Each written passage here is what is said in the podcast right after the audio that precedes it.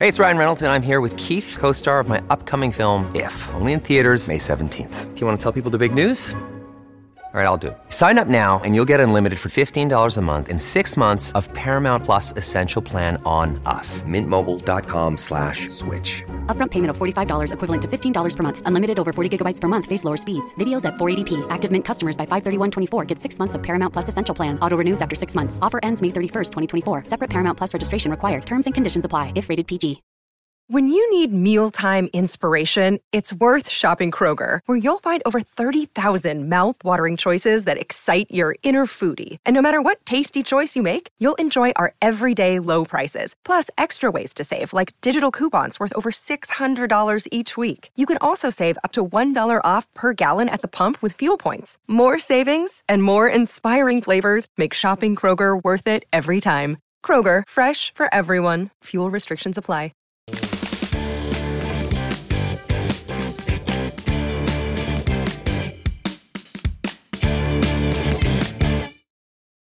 Fala, gente, tudo bem? Bem-vindos a mais um Dia Cast, o seu podcast ao vivo aqui na Dia TV, a sua programação 24 horas por 7. Olha, ela entrega ela serviço! E hoje tá rolando um crossover aqui dos programas da Dia, da Dia TV, da Dia Estúdio, porque temos Milena representando papel pop.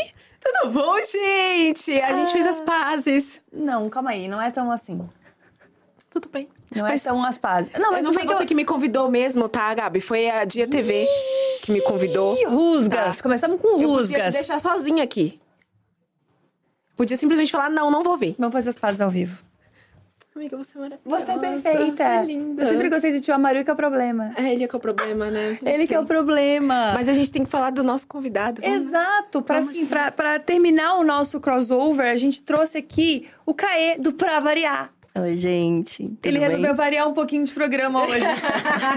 Não dá pra perder a piada do Pra Variar, Humor né? e piadas. Humor e piadas. Bem-vindo, Variando de estúdio também, né? Nunca tinha entrado nesse estúdio aqui. Tô gostando. Um absurdo, É quentinho aqui, né? É quentinho. Lá no Pra Variar a gente passa frio, viu? Aqui já cheguei, ó. Já tirei até a blusa. Poxa, Gostei. dias. Mas o Pra Variar é mais colorido, tem puff, tem bebidas diversas, É comidas. verdade, já fui, me senti assim, ó, ai, tô muito chique, entendeu? Só fiquei muito triste que no dia que eu fui tinha. é, eu esqueci o nome do, do, do cara que, enfim, cozinheiro lá, que ele trouxe cervejinha pra gente. Hugo Merchan. Isso. Aham. E eu não pra tomar cervejinha, porque eu tinha que fazer papel pop news. Imagina fazer papel pop news alcoolizada. Por favor, vamos fazer isso acontecer um dia? Amiga, Vamos fazer isso. tudo bom? Vamos fazer isso acontecer um dia, por Não favor. pode ser o mesmo dia que o Mauri, né? Se não... É, é, é, é mas enfim. É, Uma exato. caixinha do terror. Mas, gente, eu tô muito feliz de receber você aqui, Caê, porque você é um grande jornalista e eu acho que você não, não concede tantas entrevistas assim. Você tá mais acostumado a entrevistar as pessoas, ainda mais o Pra Variar, que é sempre uma galera, muita gente ao mesmo tempo. É verdade. E você que faz o roteiro do Pra Variar, inclusive. Eu que faço o roteiro. Você faz Aquelas o roteiro, perguntinhas você saem da minha cabeça. É. Faz tudo. É. Cara, você tem que juntar sempre 300 pessoas, que no Pra Variar é 300 pessoas, né? É, tem dia que a gente bate ali que falta cadeira. É verdade. Aí tem que fazer um. Você entra aqui, você, Você entra sai aqui, É. é, desse jeito eu tô ligada como que é que funciona pra variar, tá? Eu amei. Mas como é que foi o começo de tudo isso? Porque você me parece meio tímido, Eu digo que eu sou introspectivo. introspectivo. É, tanto que assim, né? Primeira semana eu era. O Vitor sempre falava, não, Caia é a parte séria do programa. Deu um mês, eu já tava fazendo piada. Acho que é isso, demora um pouquinho pra confiar. Será que eu posso ser eu já Entendi. chegando, sabe? Demora um pouquinho. E por que, que você escolheu quando vai- comunicação? Boa pergunta. Você não sabe até agora. É, eu tenho brincadeira. Acho que assim, eu demorei bastante tempo pra entrar na faculdade. Bastante tempo, assim, pensando na galera entra com 17, 18 anos, eu fui entrar com 22, 23. Tá. Então, fiquei uns anos, assim, pensando o que eu quero fazer da minha vida. Não sei. E tinha uma cobrança muito louca. Eu fui uma das primeiras pessoas da família a entrar na universidade, mas tinha uma cobrança que eu precisava estar na universidade. Eu ficava, por quê? Nenhum de vocês Entendi. estão. Minha mãe não foi pra faculdade, minhas tias também, minha avó mal terminou o ensino, né, fundamental. Eu não entendia por que tinha que ser essa pressão, mas falei, beleza. Quando eu achar a minha área, eu vou. E descobri que eu queria ser jornalista.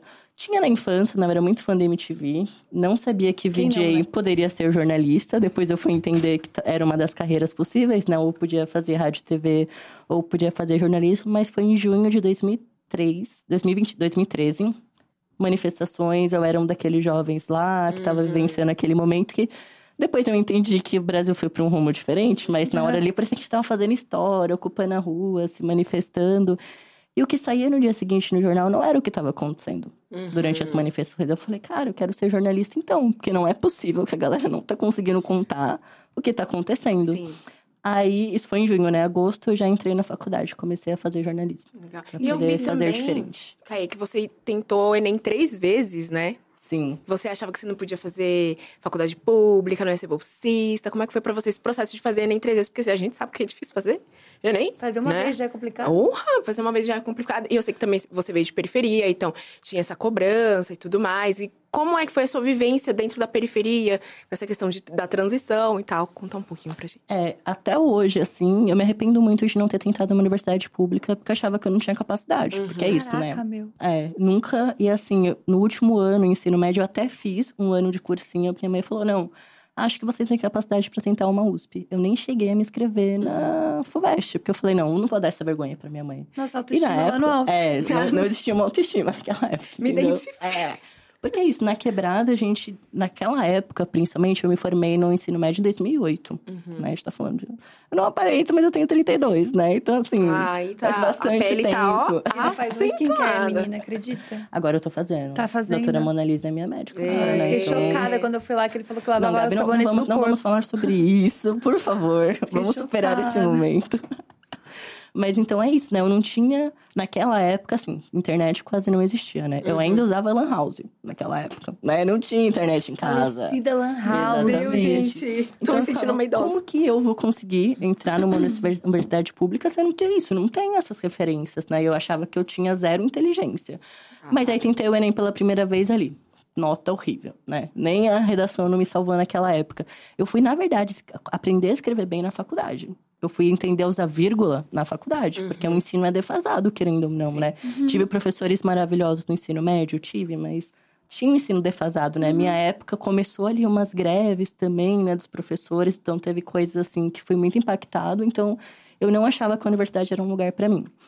Mas comecei Caramba. a entender, é, aí comecei a tentar. Aí eu não lembro que ano que eu tentei o ENEM pela segunda vez, e o terceiro eu já estava na universidade, então eu entro em 2013, no meio do ano, Fiquei um ano, um ano pagando a universidade, porque assim, era um valor acessível, meio que assim, metade do meu salário, então eu conseguia pagar. Comecei pagando 500 reais na faculdade, no final tava Nossa, quase que 3 som. mil a mensalidade. Nossa. É, aí se não fosse o Enem, se não fosse pra Uni, eu não teria me formado.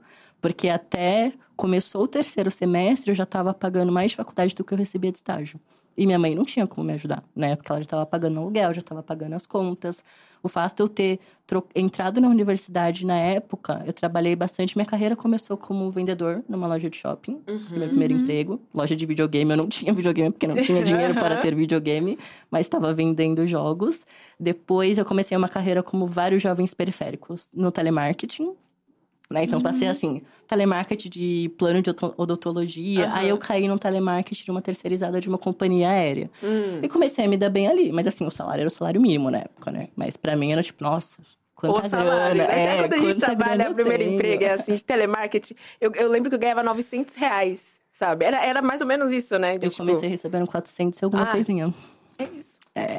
E, e engraçado, né? Porque o primeiro emprego a gente sempre acha que a gente estourou a boca do balão. É, tipo, nós 400 reais só pra mim, assim, né? É. Metade ia pras despesas da casa e eu conseguia comprar pela primeira vez minhas roupas, né? Ainda tava muito longe de me entender um cara trans, mas já me entendia enquanto sapatão. E entendia que roupas feminilizadas não era uma coisa que eu queria. E durante os 12 até os 17 anos, minha mãe me... Eu digo que ela me vestia de drag queen, porque não era eu, sabe? E era a época que ela mais me forçou a performar a feminilidade. Porque acho que ela começou a perceber, né? Que aquela criança era uma criança LGBT. Porque até os 11 anos, até dos 10, 11 anos, eu conseguia me vestir da forma que eu queria, né? Com dois anos eu já comecei a negar o vestido. Então não usava mais roupas assim. E ela deixava eu me vestir do jeito que eu queria. Mas aí vem a menstruação. Aí com a menstruação você tem que ser mocinha, né? Foram as palavras que ela me disse. Então começou a me vestir de drag queen. E assim, imagem da adolescência eu odeio. Eu não tenho fotos, porque foi um momento assim que é qualquer pessoa ali menos eu. Caramba. É, é absurdo. Mas aí só pra, né, eu tenho esse problema. Eu começo ir, Não, vocês favor, me trazem de esse volta. programa Não, é pra pode isso. É pra isso? Ah, então tranquilo. Fique Mas só pra fechar. Aí já na universidade, então, eu falei, putz, eu não vou ter grana pra continuar a faculdade. Então vou tentar o Enem pela última vez. Não sei. É, minha autoestima ainda precisou trabalhar ela, né? Porque eu ia falar uma coisa aqui, mas fui bem. Minha redação foi 900, mas foi 900 no ano que todo mundo zerou. Lembra aquele ano que muita gente zerou a redação? Nossa, Que era publicidade na infância? O tema era publicidade na infância e as pessoas simplesmente não conseguiram escrever sobre isso. Gente, a Larissa Manoela aí, É. em peso. Só que aí eu tinha uma irmã que na época, 2000 e... Não sei quantos anos ela tinha, mas ela é 13 anos mais nova do que eu. Então eu sempre digo pra ela, né, que eu sou a- como uma figura paterna até pra ela, querendo ou não. Porque o pai dela não é um cara muito presente, eu acabei sendo essa pessoa que ajudou a educar ela. E eu lembrei muito da minha irmã, porque assim, a gente sendo uma família periférica, é assim como eu, até a oitava série, minha mãe se desdobrou pra gente estudar em escola pública, particular. Mas era uma escola particular pequenininha no bairro, que era uma grana que ela podia pagar. E minha irmã também estudou até a oitava série numa escola particular do bairro. Só que, apesar de ser uma escola pequena do bairro, tinha umas pessoas com um pouquinho mais de grana. Então, ela que queria, que queria ter os brinquedos que as amigas dela tinham. E minha mãe não tinha como comprar aquele brinquedo, porque toda a grana ia para aluguel e pra escola dela. Então, eu me inspirei na minha irmã para fazer essa redação. Eu falei o quanto é isso, né? O quanto a gente, por conta da sociedade, as crianças acabam querendo ter uma vida ali, talvez, que não é a realidade. E aí, tirei 900. Fui muito mal na parte de exatas, porque eu sou péssimo. Não entendo de física, não entendo de química, matemática, nada. Mas a minha redação me garantiu essa bolsa de 100%. Então eu Cara. consegui dedicar um pouquinho mais, né? Porque eu falei, Uhum. putz, é isso, minha faculdade tá paga. Só depende de mim. Sim. E eu era assim, eu era muito nerd mesmo. Uhum. Eu nunca peguei DP, por exemplo. Eu podia pegar uma durante, né, pra não perder a bolsa, mas eu falei, eu não quero nem pegar exame. Teve uma vez que eu peguei exame, que eu tive que fazer a prova de recuperação, eu chorava, como se minha vida tivesse Nossa. acabado. Como Caraca, assim? Eu nerd. repeti essa matéria. Mas é muito, é muito dessa cobrança também, né? De, ai, não vou pegar DP, porque se eu pegar, meu Deus, eu- minha mãe vai me Ai, matar. de perder a E eu vou perder a bolsa. Mas isso é um rolê muito de uma vivência de quem é bolsista, Sim. de qualquer Uhum. coisa. Porque eu me lembro também que eu tinha uma cobrança que não vinha da minha mãe, que não vinha de qualquer de nenhum lugar, assim, mas se eu tirava oito, eu já ficava Eu desesperada. também, Parecia... Nossa, tinha que ser de nove pra cima. É isso, porque qualquer. Parece que qualquer situação você vai perder a sua bolsa, assim. Sim, é. Tanto é Eu que a época que eu tirava- mais relaxei foi na faculdade. Se eu tirava nota baixa, sete, eu ia lá no professor, por que que eu tirei? Sim. Por que eu tirei essa? Mas sabe que é muito É louco? Eu era tão nerd que acho que assim, eu tenho mais amigos professores da época da faculdade do que os alunos. Eu tenho, tipo assim, três amigos ainda da faculdade que eu Aham. falo, mas os professores ainda são, tipo assim, amigos, sabe? Que a gente sai pra Caraca. comer.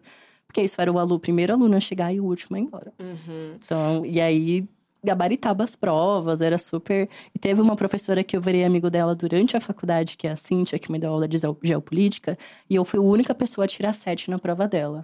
Quando ela me deu o resultado, né, que a nota era sete a máxima, porque os três eram aquelas atividades que a gente fazia, ela falou.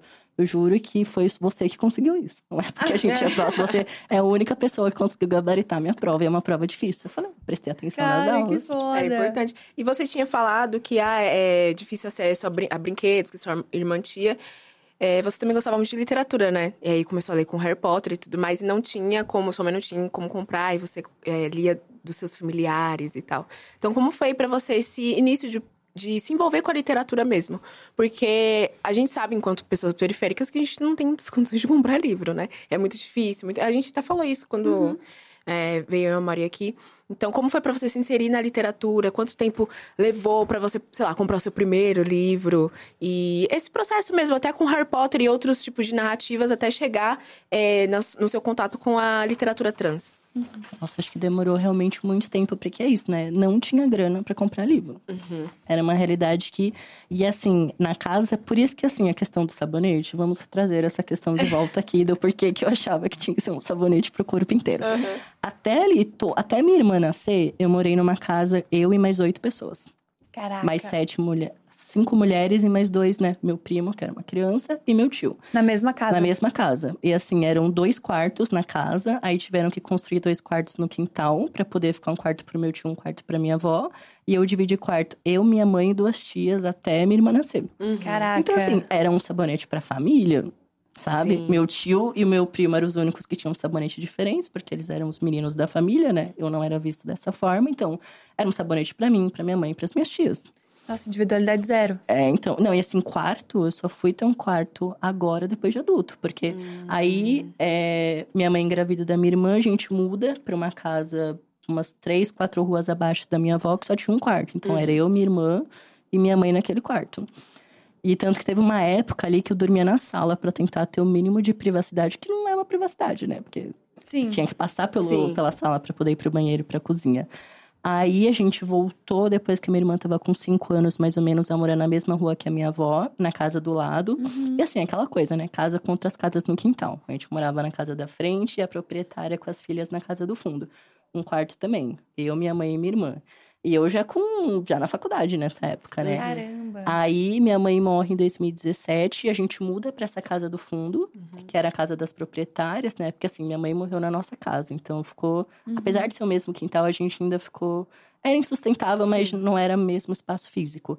Aí eu e a minha irmã dividimos quarto, minha tia veio morar com a gente. Depois minha tia foi e meu tio veio. Então, até 2019, eu dividia quarto com a minha irmã.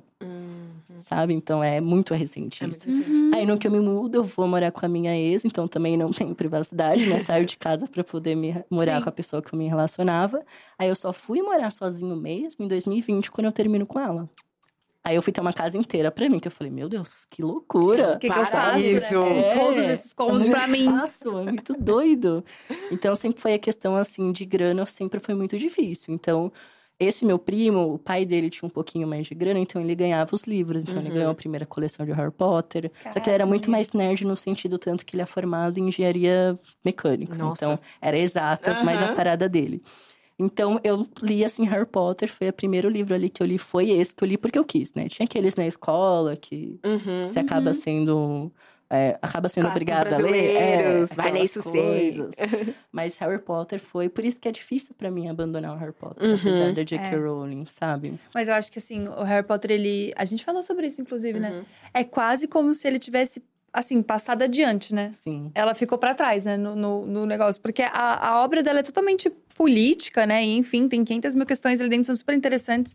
E o problema é quando ela abre a boca. Pois é. Ela devia mais ficar na dela Por que que mesmo. deram um Twitter pra ela, que que né? deram um Devia Twitter ter pra ela? lá. O mundo era mais feliz quando ela não tinha Twitter, né?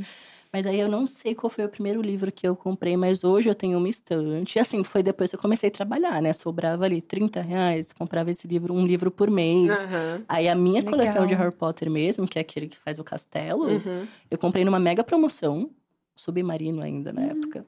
E acho que eu paguei, tipo, sei lá, na coleção inteira 40, 50 reais, que eu tava numa mega Nossa. promoção mesmo. Uhum. Mas foi tipo 2015, Uhum. sabe? Que eu fui ter minha própria coleção de Harry Potter. Então hoje, assim, livro é uma coisa que realmente. É, até em 2000, ano passado, eu fui assaltado e o livro da Bell Hooks estava na minha bolsa. Ai, nossa, que dor. Tudo sobre amor. Que E dor. eu tava lendo ele. Aí eu fiquei, agora que eu fui comprar ele, porque eu falei, eu preciso ter aquele livro de novo. Eu não terminei de ler. E o ladrão com certeza jogou fora aquele livro, né? Coisa que menos interessou pra ele naquela bolsa foi aquele livro. Então, e eu quero um dia ter, sei lá, né? Uma biblioteca na minha Uhum. casa, é um sonho. Tem uma estante que já tá cheia, talvez eu tenha que comprar a segunda, mas tudo é isso, né? É livrinho, é livrinho. Trabalhei um tempo na Companhia das Letras, Isso peguei o máximo que eu pude de livro ali, né? Porque tinha Pois é. direito ali. Falei, meu, é isso. O que, você fazia lá? Qual era a sua função dentro da companhia? Nossa, eu fiquei muito pouco tempo. Foram seis meses lá. É, foi uma época que ta- foi muito importante eu ter passado pela companhia, porque eu tinha acabado de sair da ponte. É um lugar que me fez como repórter, né? Sim. Se eu sou o repórter que eu sou, é porque eu passei pela ponte de jornalismo.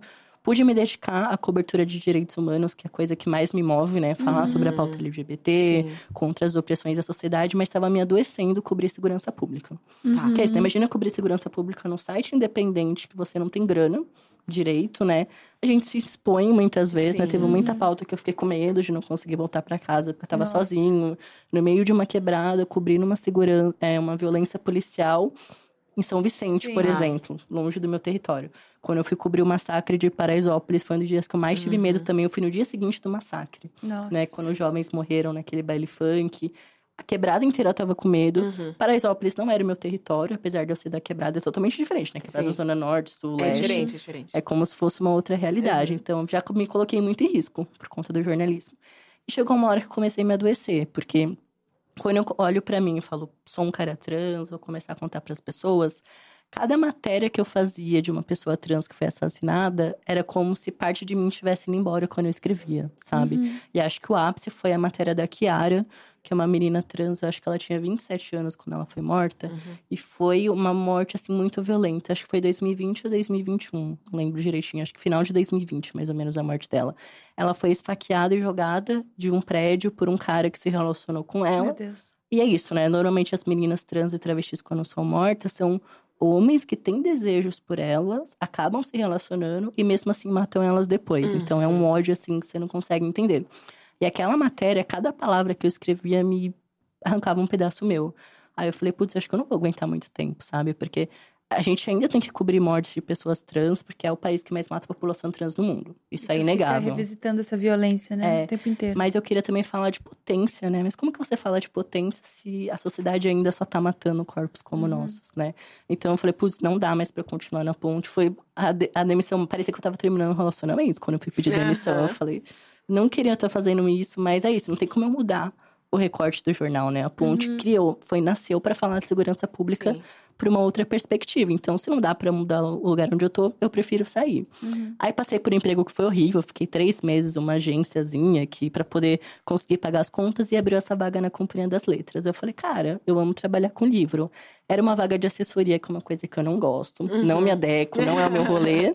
Mas era na Companhia das Letras. Uhum. E não era assessor de imprensa só, era um rolê que meio que eu tinha que analisar como que a imprensa estava falando dos livros. Ah, que legal. Mas assim, acho que foi no período perfeito, porque também o plano de saúde me ajudou a fazer minha mastectomia. Ah, eu tive que pagar que parte do bolso, né, pagar a médica, mas a parte hospitalar o plano cobriu. Uhum.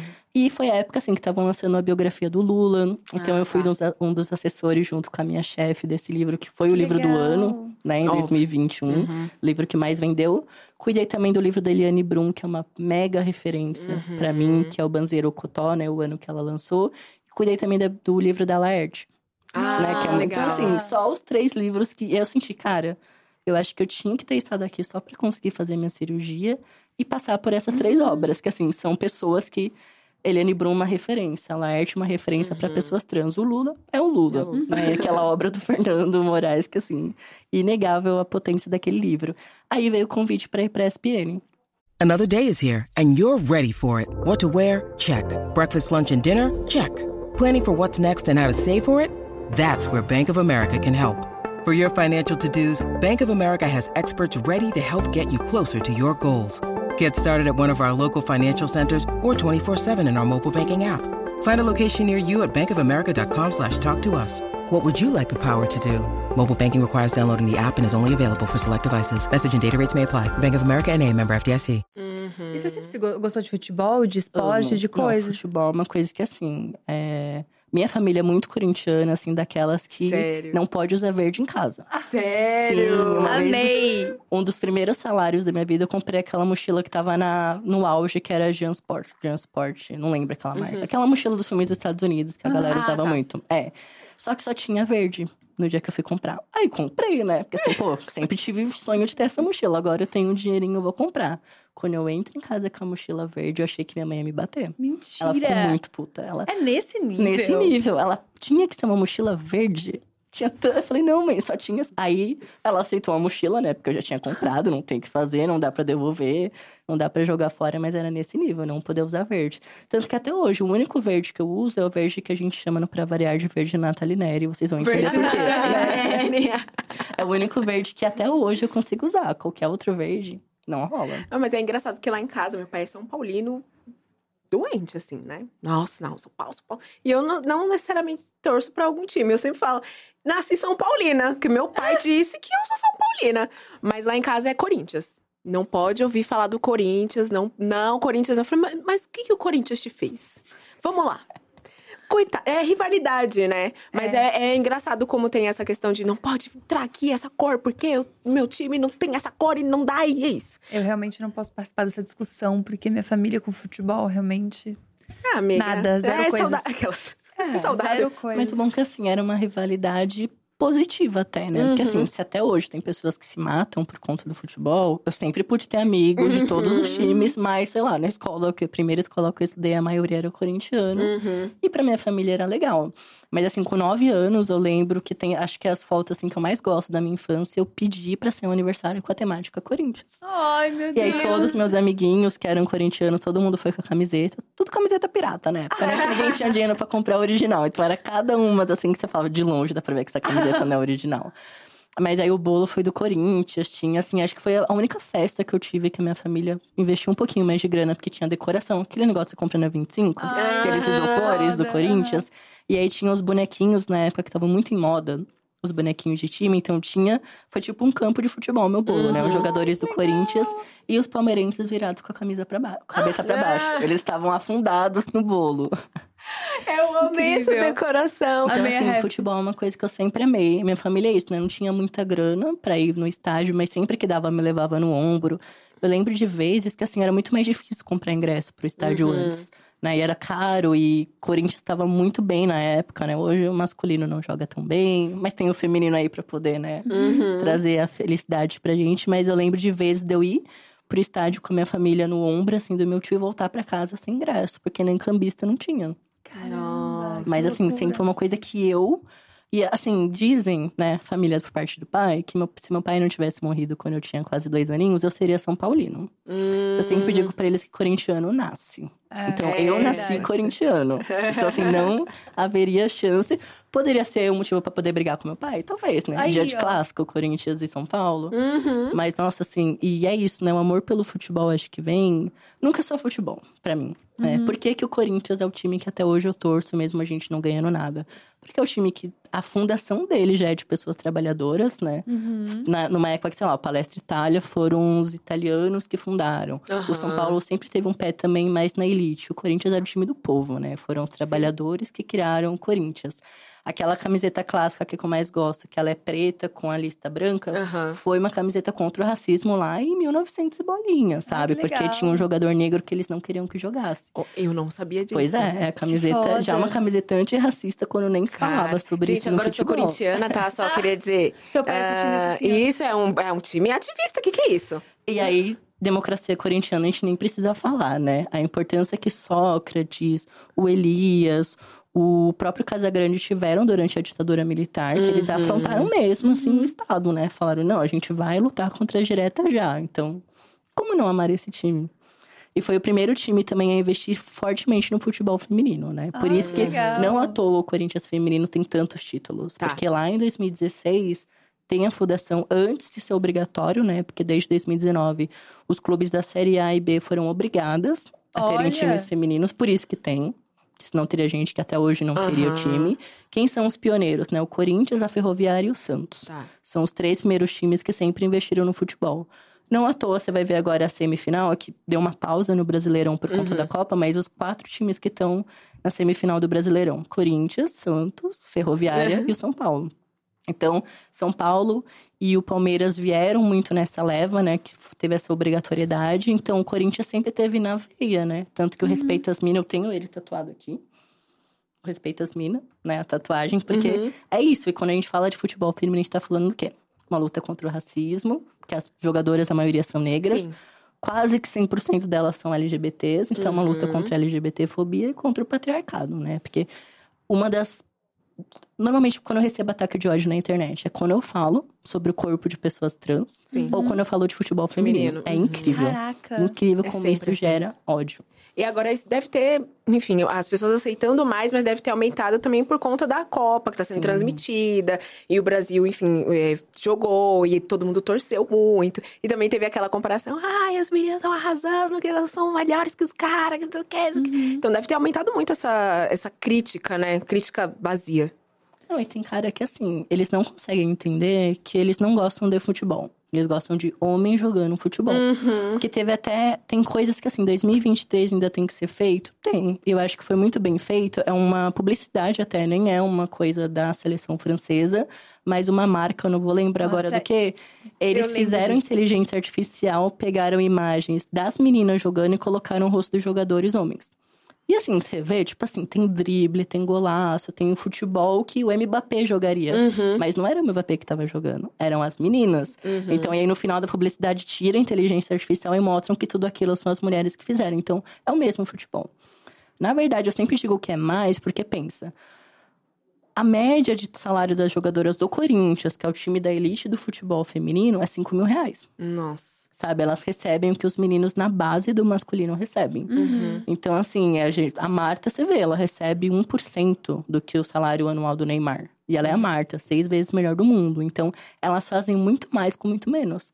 É menos investimento, é menos apoio. Essa foi a primeira Copa que elas puderam chegar antes no país. Elas ficaram, acho que quase um mês na Austrália para sentir o clima, entender como tudo funcionava. Ficaram em hotel de cinco estrelas, que foi também a primeira vez. E até muito pouco tempo elas não podiam ficar na Granja Comari, que é a casa do futebol brasileiro, né? Os meninos, eles sempre se preparam lá para as Copas, para as competições. E assim, a gente tá falando de Copa de 2023. Até 2015, é, até a última Copa, na verdade, o as- a- o Brasil ainda usava a, a camiseta com a camiseta antiga, né, dos meninos, que era as estrelas lá do masculino. E até 2015, elas usavam o uniforme também que sobrava deles. Nossa, gente. Sabe? É muito recente que a gente tá falando.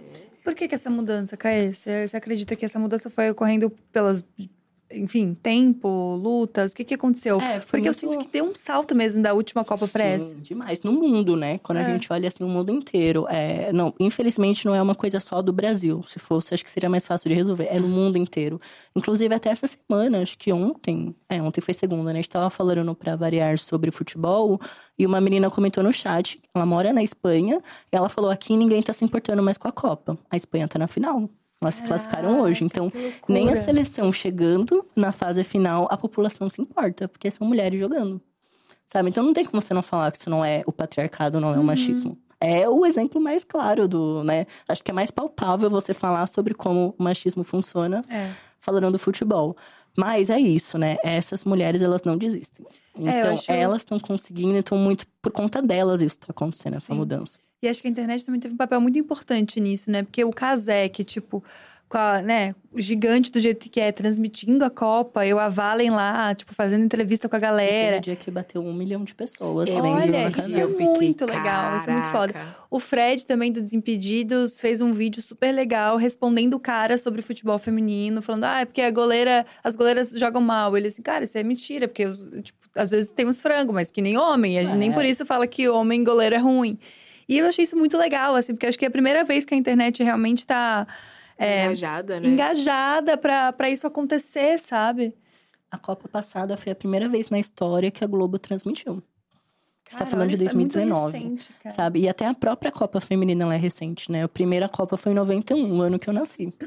Antes não tinha Copa do Futebol Feminino, porque no Brasil até 79 foi crime mulheres jogarem futebol. Cara. Caraca. Sabe? E aí 79 cai, então, aquela lei absurda que proibia as mulheres de jogar. Só que só em 83 elas começaram a conseguir. Porque é isso, né? Demora. Não é do dia pra noite que você vai criar um futebol. Uhum. Só que aí 83. Eu sou ruim de conta, né? Pra 91 dá.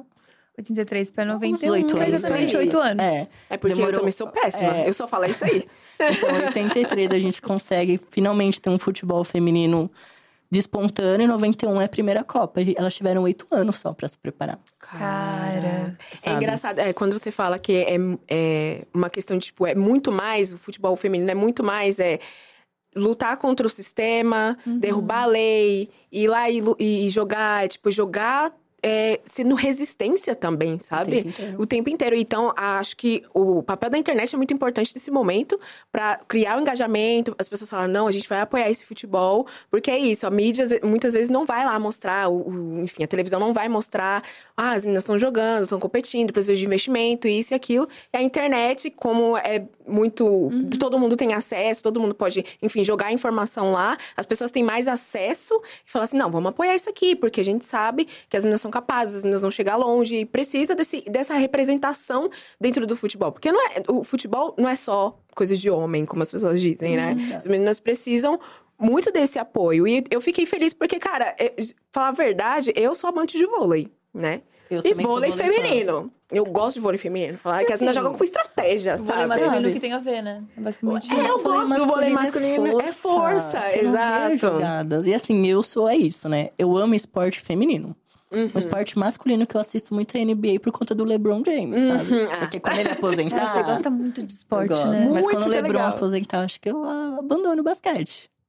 Tá, então, falando, voltando, porque a gente entrou nesse assunto por causa disso. Como é que foi pra você trabalhar na ESPN? Nossa. Foi a realização de um sonho, muito Uhum. provavelmente. Acho que nem foi uma realização de sonho, porque eu nunca imaginei que eu pudesse ter esse sonho. Caraca. sabe? Porque eu pensei, meu, né? Antes sendo um corpo LGBT, uma- né, me identificando enquanto sapatão, já era muito distante imaginar, porque assim, Agora a gente tá vendo mulheres assumindo também a parte jornalística, né? Inclusive a Laura Luz, que foi a nossa correspondente, ela falou: Meu, essa foi a primeira Copa que você via ali na zona mista, né? Que é onde tem as entrevistas, mais mulheres do que homens. Olha. Na Copa Feminina, até a última Copa eram mais homens do que mulheres ali, né? Caraca. Homens cis, que são sempre homens cis brancos, né? Uhum. Héteros, não sei, mas a maioria diz que é hétero, né? Porque no futebol masculino é como se fosse um tabu. Aham. Tem pessoas LGBT, sendo que a gente sabe que tem. Com certeza. Mas que a maioria são homens cis hétero brancos que ainda estão nesse lugar de jornalistas, apresentadores, comentaristas. Então, nunca imaginei. Eu achava que era um hobby, eu gosto de esporte. Então, assim, Olimpíada, assisto tudo que eu posso, né? Não entendo tanto de esportes olímpicos, mas gosto também. Mas vôlei, futebol, é, ginástica, skate, é uma coisa que a última Copa, que eu. Nossa, Eu a última Olimpíada. tudo, sabe? eu assisti Eu tudo. amo skate desde a época que a Karen Jones era atleta, sabe? Aí agora a gente tem a Raíssa aí. Uhum. Inclusive, comprei um skate depois da última Olimpíada, porque eu falei, meu, você olha a Raíssa Leal andando, parece que é muito fácil, né? Eu Aham. falei, ah, meu, Deve ela ser O erro do consegue, jovem é esse. vou comprar um skate. Nossa, eu não consigo ficar em cima do skate, sabe? Que eu falei, é, Você quebrou Raíssa. inteiro já, no primeiro rolê. Então, eu nem tentei, porque eu falei, meu, eu já tenho 30 anos, né? Imagina meter um atestado porque eu quebrei o braço andando de skate. É, não. Vai ficar... Vai... Eu não tenho Fica 13 chato, fica anos. chato. É. Mas então é uma coisa que eu realmente amo, mas eu nunca imaginei que eu pudesse ser jornalista esportivo. Ocupar esse espaço. É, então eu falei, é isso, né? Uma coisa que eu vou no meu fim de semana curtir, quarta-feira é o dia que tem jogo à noite eu assisto, mas não é um sonho. Mas sempre falando de futebol feminino, de vôlei feminino, de skate nas minhas redes. E foi um convite pra estar na ESPN. Eu falei, nossa, deve ser. Nossa. Hum, né? Estão me trollando. E aí foi ele. Sempre pra essa autoconfiança, É. essa autoestima. Não, mas é, é isso, a gente não tem a autoconfiança de centavos. Pois mas é. acredite no seu potencial. Fazer o Jovi na, no papel pop, ele é assim quando a gente tá com a baixa autoestima. Que isso? Levanta a cabeça! Levanta a cabeça, Levanta a princesa. É sobre isso. E um dia eu tava lá no Twitter, abro a minha DM e uma mensagem do Pedro dos Anjos, que é o diretor de jornalismo da ESPN. Ele, oi, Caê. E assim, tinha zero coisas no Twitter dele, né? Eu falei, quem é esse homem? Ele falou assim, trabalho na ESPN, queria marcar um papo com você. Bora marcar um Zoom? Aí eu falei, vamos, né? O que, que ele quer comigo? Sei lá. Isso foi quando, amigo? 2021... Ano passado, na verdade, 2022. 2022. Começo... É, acho que foi tipo assim, jane... comecinho de janeiro do ano passado. Tá. Ele me mandou essa DM, a gente marcou Nada. um Zoom. Aí, assim, eu já. Eu, eu realmente, assim, entrei com zero expectativas. Eu jamais imaginei que ia ser uma proposta de emprego. Eu achei que podia ser qualquer Caraca, coisa. amigo. Gostei do seu tweet, sei lá. Imaginei alguma coisa assim. Aí ele falou: tem um tempo que eu te acompanho. E eu, assim, né? A mão tremendo, assim, eu super sério. Você comentava muito de esporte no Muito, Twitter. Sobre tudo. Assim. Tá. E assim, Corinthians joga. Só pra gente saber que não eu foi do nada É. também, um cara trilouco, né? Tipo, Ah, é, deixa eu pegar aqui, sortear uma pessoa pra Exato. falar no Zoom. E eu tinha acabado, por exemplo, em dezembro né, de 2021, tinha saído finalmente minha entrevista com a Tiffany Abreu. Desde 2017 eu tentava entrevistar essa mulher, né? Que é a única pessoa trans que a gente tem no esporte de alto rendimento no Brasil. Uhum. E enfrenta a transfobia diariamente, né? Pra Tiffany conseguir estar jogando hoje no Osasco com mínima tranquilidade, ela passou por muita transfobia. Uhum. Então eu sempre quis entrevistá-la, mas era difícil, porque ela jogava no Bauru, interior, várias coisas acontecendo. Já tinha saído da ponte, né, quando eu entrevistei ela em 2021, mas eu falei, meu, tem que ser na ponte essa entrevista. Eu comecei a colar mais nos jogos do Osasco, depois que ela entrou, porque já era meu time do coração, né, o Osasco Vôlei Clube. Quando é a Tiffany, uma pessoa que me representa, tá ali jogando, eu falei, é isso, todo jogo que puder eu vou. Então fui Cara, em todos os jogos do Paulista, fui nos jogos da Superliga, a gente acabou se aproximando, eu falei, Tiffany, bora fazer essa entrevista? Ela falou, bora. Fala com o meu assessor e a gente marca. Aí consegui entrevistar ela pra Ponte, uma entrevista muito importante pra minha carreira. Saiu no ar. Acho eu que essa entrevista foi o que mais, assim, chamou a atenção do Pedro. Mas Entendi. sempre tava falando ali de esporte nas minhas redes. Aí ele falou isso, né? Ele falou, é, a Disney comprou a ESPN, né? Tem pouco tempo. Então ele falou, a Disney preparou o terreno, né? A gente tem falado muito mais sobre diversidade e a pauta LGBT é muito importante pra Disney. E a gente acha que a gente tá pronto pra ter a primeira pessoa trans aqui na redação. E a Uau. gente queria que fosse você. Aí eu fiquei, como assim, meu Deus? Tá maluco, né? Tipo, eu trabalhando com esporte? Não, Caraca. nada a ver, isso não vai acontecer. E aí, só que assim, eu tava muito feliz na Companhia das Letras, porque eu tinha acabado de fazer minha cirurgia. Uhum. Foi o primeiro lugar que eu entrei, que eu não era a única pessoa trans na companhia, tinha outras Nossa. pessoas trans ali. Mas trabalhar com esporte era um sonho isso, né? Eu não imaginei que eu pudesse sonhar. Mas quando vem essa proposta, eu falei, cara, Irrecusável. sinto muito, sabe? Obrigado, Companhia das que Letras, mas eu vou. forte, eu não sabia que eu podia sonhar. É. E aí, só que assim, quando eu chego lá, medo, né? Porque você pensa o quê? O futebol. E assim, é, o futebol. O jornalista esportivo no Brasil é 90% futebol. Uhum. Não tem, se você liga É qualquer. é. Liga no Sport TV, o que, que eles vão estar falando o dia inteiro? Futebol. Futebol. A ESPN também. Claro que, né, outros esportes acabam tendo um pouquinho de espaço, mas não é como o futebol. Futebol masculino, né? A gente tá falando. Homem jogando futebol é o que domina a televisão. Então eu imaginei que chegando na redação, homens seriam a maioria ali, né? E assim, até hoje eu tenho muito poucos amigos homens. Não é um lugar que eu me sinto confortável, porque. Principalmente homem cis, né? Uma masculinidade que eu não quero alcançar, sabe? Eu quero ser o. Que masculinidade eu posso construir que é o oposto do homem cis? É o caminho que eu vou. Entro então naquela redação, né? E assim, eu entrava sete da manhã, porque era o primeiro jornal que eu cuidava. Eu era editor de texto. Então, assim, tudo que Mari Spinelli, Bruno Vicari falavam no ar, é como se fosse um papel de roteirista aqui, né? Só que aí tinha uma pessoa que pensava em espelho e a gente ia complementando. A gente ia atrás de imagem, os roteiros, os VTs, era o nosso texto também que os Legal. apresentadores faziam. Então, era como uma função de roteirista, mas eles chamam de editor de texto na ESPN. E era o Sport Center, que é um jornal assim, é o jornal mais importante de esporte do mundo, porque veio da ESPN Estados Unidos, foi implementado aqui no Brasil, Nossa, que é um incrível. sucesso, é tão sucesso que tem quatro edições por dia. Era o Sport Center Uau. 1, que a gente cobria, de tarde o 2, depois o 3 e de noitinho o 4, que é aquela bancada clássica da ESPN, que você Aham. pensa em esporte, tem aquela bancada. Então, assim, não era qualquer jornal esportivo, sabe? Era o mais importante do esporte. Só que, assim, ainda bem o Pedro me contando quando eu falei que ia embora, né? É, e foi outro momento difícil, né? Embora da ESPN. Foi também Mas- outro, é. outra quebra de relacionamento. só que um problema da TV no Brasil, grande imprensa, né? É que dificilmente você entra já como CLT. Você entra como temporário, lá o temporário da ESPN era nove meses. Se tivesse Uau. vaga, eles te contratavam, senão você ia embora. Então, Caraca, é, e assim, nisso se perde muitos talentos, muitos, muitos, muitos. Nossa, muitas pessoas assim que trabalhavam comigo na época, entraram comigo não conseguiram continuar porque não, não abriu vaga. Nossa. Mas assim, são, eu fiquei sete meses ali, foram sete meses de alegria. Sabe, deles me darem espaço, de eu conseguir, meu, do nada, assim, tá andando Gabi Zanotti, que é a camisa 10 do Corinthians. Aí a Andresa Alves, que é a que tá na Copa Uhum. agora, outro dia tava ali. Aí, então eu fui tirando fotos com essa galera, né? fui tipo, meu, vou tietar Fazer assim. meu portfólio é.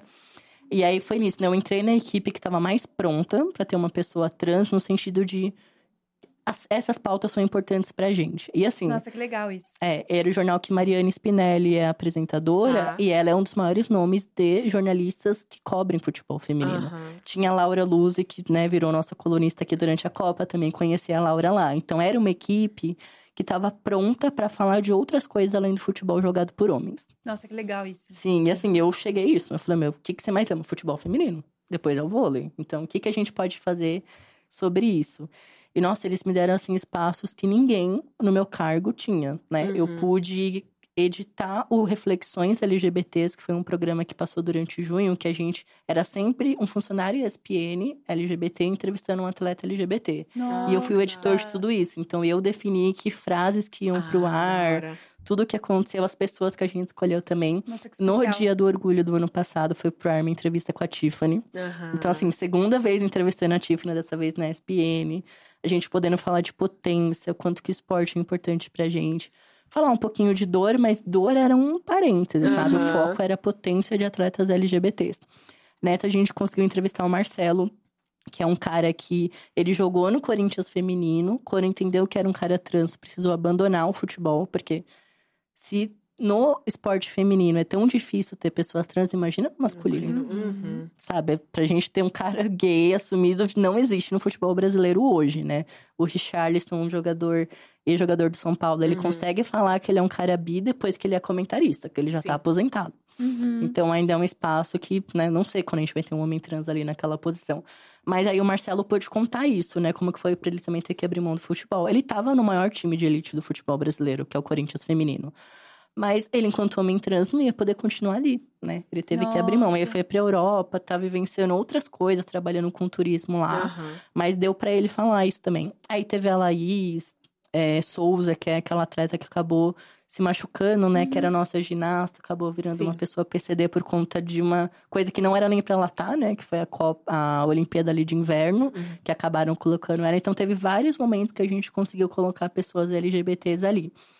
E tinha uma coisa minha, assim, que eu queria muito falar, E agradeço muito Ivana Negrão por isso, né? Que é uma das maiores mulheres também que fala sobre esporte feminino no Brasil. Esporte no geral, né? Mas esporte feminino. Um dia, né, a gente tava... Ela tava olhando os stories da Joana Maranhão, que é uma pessoa que eu sou muito fã, né? Nossa ex-atleta da natação, que ganhou Aham. várias medalhas. E ela é uma pessoa que sempre apoiou pessoas trans no esporte. E aí um dia, foi na época que tinha, eu esqueci o nome da nadadora agora, mas era uma nadadora da parte ainda universitária dos Estados Unidos que ganhou uma medalha. Era uma mulher trans. E aí choveu aquele hate de novo, né? Ai, homens ocupando espaço de mulheres, que é a coisa mais transfóbica que se pode falar, mas que ainda se fala muito. Uhum. E a Joana fez uma série de stories falando o absurdo que era, porque que pessoas trans deveriam estar no esporte. E a Ivana me encaminhou, falou: Meu, você acha que a gente propor alguma coisa na SPN sobre pessoas trans no esporte? Eu falei: Bora. Ideia assim é o que não Nossa. falta. Aí nasceu a Atletrans, que é a única série da jornalismo esportivo no Brasil que fala sobre pessoas trans. A gente Nossa, dividiu em quatro episódios, né, de cinco minutinhos. E aí tem a Tiffany falando, tem a Joana explicando enquanto uma atleta cis, porque que ela não tá perdendo espaço. Eu gosto muito que nessa entrevista a Joana ela fala que na verdade o que tira o espaço de uma atleta é o doping. Né, que assim, é uma coisa que acontece muito. Uhum. Ela falou, não é uma pessoa trans que vai tirar o espaço. Ela falou, injusto é você saber que a pessoa não entrou ali nas 10 na semifinal porque a primeiro lugar usou doping. Então ela arregaça, assim, sabe? Foi incrível, falou tudo o que tinha que falar. Aí uma coisa muito legal que a gente conseguiu fazer, que foi uma ideia minha, lá em 2017, quando a Tiffany apareceu, 90% das atle- atletas foram contra ela. Sheila foi uma delas, né? A Sheila, que é um dos maiores nomes do vôlei brasileiro. Só que aí, conforme ela foi conhecendo mais a Tiffany, ela mudou de ideia. Ela percebeu o quanto ela estava sendo transfóbica e ignorante por não aceitar a Tiffany ali. E acho que foi ano retrasado, ela e a, ela e a Fabi, que também joga no Osasco hoje, chamaram a Tiffany pro podcast delas Que legal. e pediram desculpa, falando: Meu, a gente errou, a gente entrou numa onda, foi ignorante, mas Nossa, agora a gente tá contigo. Aí eu falei: Meu, a Sheila precisa tá no Atletrans falando isso, sabe? E ela fala: Ela falou, eu não fazia ideia o quanto mulheres como a Tiffany sofriam, então hoje eu sou super a favor de pessoas trans no esporte. A gente tem médicos falando que não, não tem vantagem nenhuma. As mulheres trans, pelo Ah. contrário, né? Tem desvantagens. Uhum. Porque você vai sofrer transfobia, você vai sofrer uma série de coisas pra você conseguir ser vista como uma igual. A saúde então, mental de um atleta de performance já não deve ser das melhores, né? Exatamente, é uma Imagina coisa de uma difícil. pessoa que ainda sofre transfobia, ainda sofre outro tipo de preconceito no meio desse, dessa pressão, desse bololô, né? Exato. Deve ser muito E aí caótico. a gente conseguiu fazer essa série. Eles me mandaram pro Rio pra entrevistar um time de meninos trans lá, que foi, meu, Ai, imagina, um time amador, né? Porque a gente ainda não tem isso na Elite, então a gente acompanhou o que norteia essa série é esse time de homens trans. Aí a gente vai trazendo outros elementos. E e isso passou durante junho ou julho, não lembro agora. Acho que talvez ficou pronto em julho. Passou na ESPN durante a... o dia inteiro. Então, o Sport Center de manhã passava essa série, de tarde passava e de noite Nossa, passava. que Era obrigatório Nossa. ter esse momento pra falar sobre atletas trans na TV. Cara, que coisa incrível. sabe? E como é que foi essa saída da ESPN? Porque me parece a realização de um grande sonho mesmo. Sim, não, foi assim. Terrível. É, foi terrível. Porque é isso, né? Não tinha perspectiva de vaga. E eu tava, meu, moro sozinho, né? Não tem como eu pedir ajuda pra minha família, porque ainda somos uma família periférica, então vou ter que começar a pensar outras oportunidades. E aí, mais uma vez, é muito louco, né? Eu ainda tenho uma autoestima ruim no jornalismo, mas os últimos empregos foram convites. Então, quando eu fui então, pro que, UOL. que autoestima é essa? Ai, gente. pois é. Como é que explica? Ai, gente, por favor. Sabe? terapia. Pois é. Aí tava ali acabando já o meu contrato com a ESPN e chega a mensagem do meu ex-editor no UOL, falando: Meu, e ele já tinha tentado, né, me levar pra lá ante- anteriormente, eu achava que não era o momento. Aí ele falou: Vamos agora? Acho que agora é hora de você vir pro UOL. Aí eu fiquei, putz, mas eu não queria sair da ESPN. Aí conversei com o Pedro, né? Eu falei: Pedro, e aí? Vai abrir minha vaga? Ele falou: Cara, por enquanto não. Então, Que com muita dor no coração, dor. talvez você tenha que ir. Aí fui pro UOL, cobri a maior eleição da história ali, né? Porque acho que a última eleição foi uma Uhum. coisa que. Que difícil que foi. Difícil porque, assim, lá a gente não podia ter posicionamento político, né? Uhum. E eu sou um cara trans, bissexual da quebrada, então. Tua vivência Meu já é posicionamento já Todo tá aí. mundo- é, exatamente. Exatamente. Tipo assim, não tinha como eu querer outra pessoa na presidência do que o Lula. Mas eu tive que ser assim, né? Vestir essa camiseta do jornalismo imparcial, que eu não acredito. Eu não acho que o jornalista é imparcial nunca, Também acho que... né? Porque assim, beleza. Você não declarar politicamente quem você vota, é uma coisa até pra proteger, né? Porque se tivesse, eu tive até que tirar minha foto do Lula do feed, que eu tenho uma foto com ele, né? Que um pouquinho antes ali das eleições, ele reuniu algumas pessoas, algumas lideranças e jornalistas da periferia. Eu fui a única pessoa trans naquele encontro. Que também é sintomático, né? Mesmo num espaço que você tem imensamente pessoas periféricas e negras, eu era a única pessoa trans do espaço. Então a gente sempre é minoria dentro da minoria. É. Mas aí pude falar umas coisas pra ele ali, tipo, ó, Lulão, né? Vamos Bota lá. a pessoa trans aí nesse mandato, porque tá na hora da gente ser olhada. E a Simi Larra tá lá, né? Uhum. Agora é a nossa secretária nacional de políticas LGBTs. Então, talvez ele tenha me ouvido ali, né? Um pouquinho. Mas aí foi muito difícil esse período, porque assim, eu tive que não só não falar meu posicionamento político, como estar muito próximo do bolsonarismo. Né? E assim, até eu sair, basicamente, Nossa, a gente tava desespero. cobrindo. E a saúde mental. E a gente pensou, putz, né, vai acabar as eleições, tá tudo bem, o Brasil vai voltar ao normal. Aí eles decidem que eles não querem aceitar as eleições. E quem que foi cobrir? Você. Eles fechando as rodovias? Eu. Mentira. Vai eu pro meio da rodovia ali, nem lembro que rodovia que era, Hum. e eles falando as piores atrocidades do mundo. E a gente lá, não, é isso, né? Aí um pouquinho antes dos atos de 8 de janeiro, né? Foi. Não Foi sei. 8 de janeiro, quando Uhum. eles invadiram o Congresso. Foi ali comecinho de É, janeiro, foi, né? que janeiro. a Na 10. semana, eles estavam fazendo acampamentos aqui em São Paulo, né? Ali perto ali onde fica a Uhum. Lesp. Foi pra lá de infiltrado no exército. Mentira. Fiquei lá no acampamento com ele. Mentira. E a matéria não foi pro ar, tá? Eu fiquei o Para! dia inteiro ali. Não, e aquele dia realmente eu falei, cara, eu já entrei em favela depois que a polícia matou a galera, mas eu nunca senti tanto medo, Medo. quanto. Aham. Lógico. Porque, assim, primeiro que assim, eu fui totalmente de neutro, né? Uma roupa toda preta, assim, porque eu falei, me recuso a usar verde e amarelo, né? Que também já é demais. Mas aí fui lá, assim que eu chego, né? E assim, minha passabilidade. Ali eu reparei, eu falei, cara, minha passabilidade tá alta. Que eles não desconfiaram que eu era um cara trans. Uhum. Porque Ainda isso, bem, já- né? isso por si só já seria um motivo. Não, eles de... me matariam, com Ah. certeza, Ah. assim. Eu não teria saído vivo daquele acampamento se eles Cara, que percebessem que eu era um cara trans. Nossa, eu tô toda arrepiada aqui. Não, e assim que eu chego, eles. Ah, você viu a posse do Nove Dedos, né? Como eles chamam? Eu falei, eu não. Ver aquilo, perder meu tempo. E assim, eu tava chorando, velho. Não, eu fui muito ator. ator. Eu fui muito ator naquele dia. Que é aí, jornalista, naquele- antes de tudo, É, é um grande jornalista mentiroso, mentiroso, né? É, jornalista. E ali, eu acho que era uma quarta-feira antes dos atos que aconteceram, né? Aqueles atos horríveis, Uhum. antidemocráticos. E eles já estavam falando que eles iam invadir Brasília pra instalar a GLO pro Bolsonaro assumir. Nossa. E eu cheguei na redação, falei isso, falaram: não, não vale a pena dar essa matéria. Mentira. Nossa, tu pegou o spoiler do Pois é, a gente ser o spoiler. primeiro veículo do É. Brasil a falar que ia ter invasão em Brasília e não ar. impedir muita coisa, né? Não, você, tipo assim, você correu risco de graça. Não, eu corri muito risco aquele dia. E pior que assim, como- quando eu tava lá dentro, eu não pude pegar o celular, porque se eles decidissem vasculhar meu celular, ia dar Uhum. ruim, né? E aí eu fiquei, tipo assim, três horas incomunicável com a minha editora. Na hora que eu pego o celular, ela tá passando mal, tinha me Nossa, ligado, tinha quase mandado a polícia atrás de Uhum. mim. Aí eu falei, eu tava infiltrado, né, querida? Tem que. Gente, Tá que infiltrado.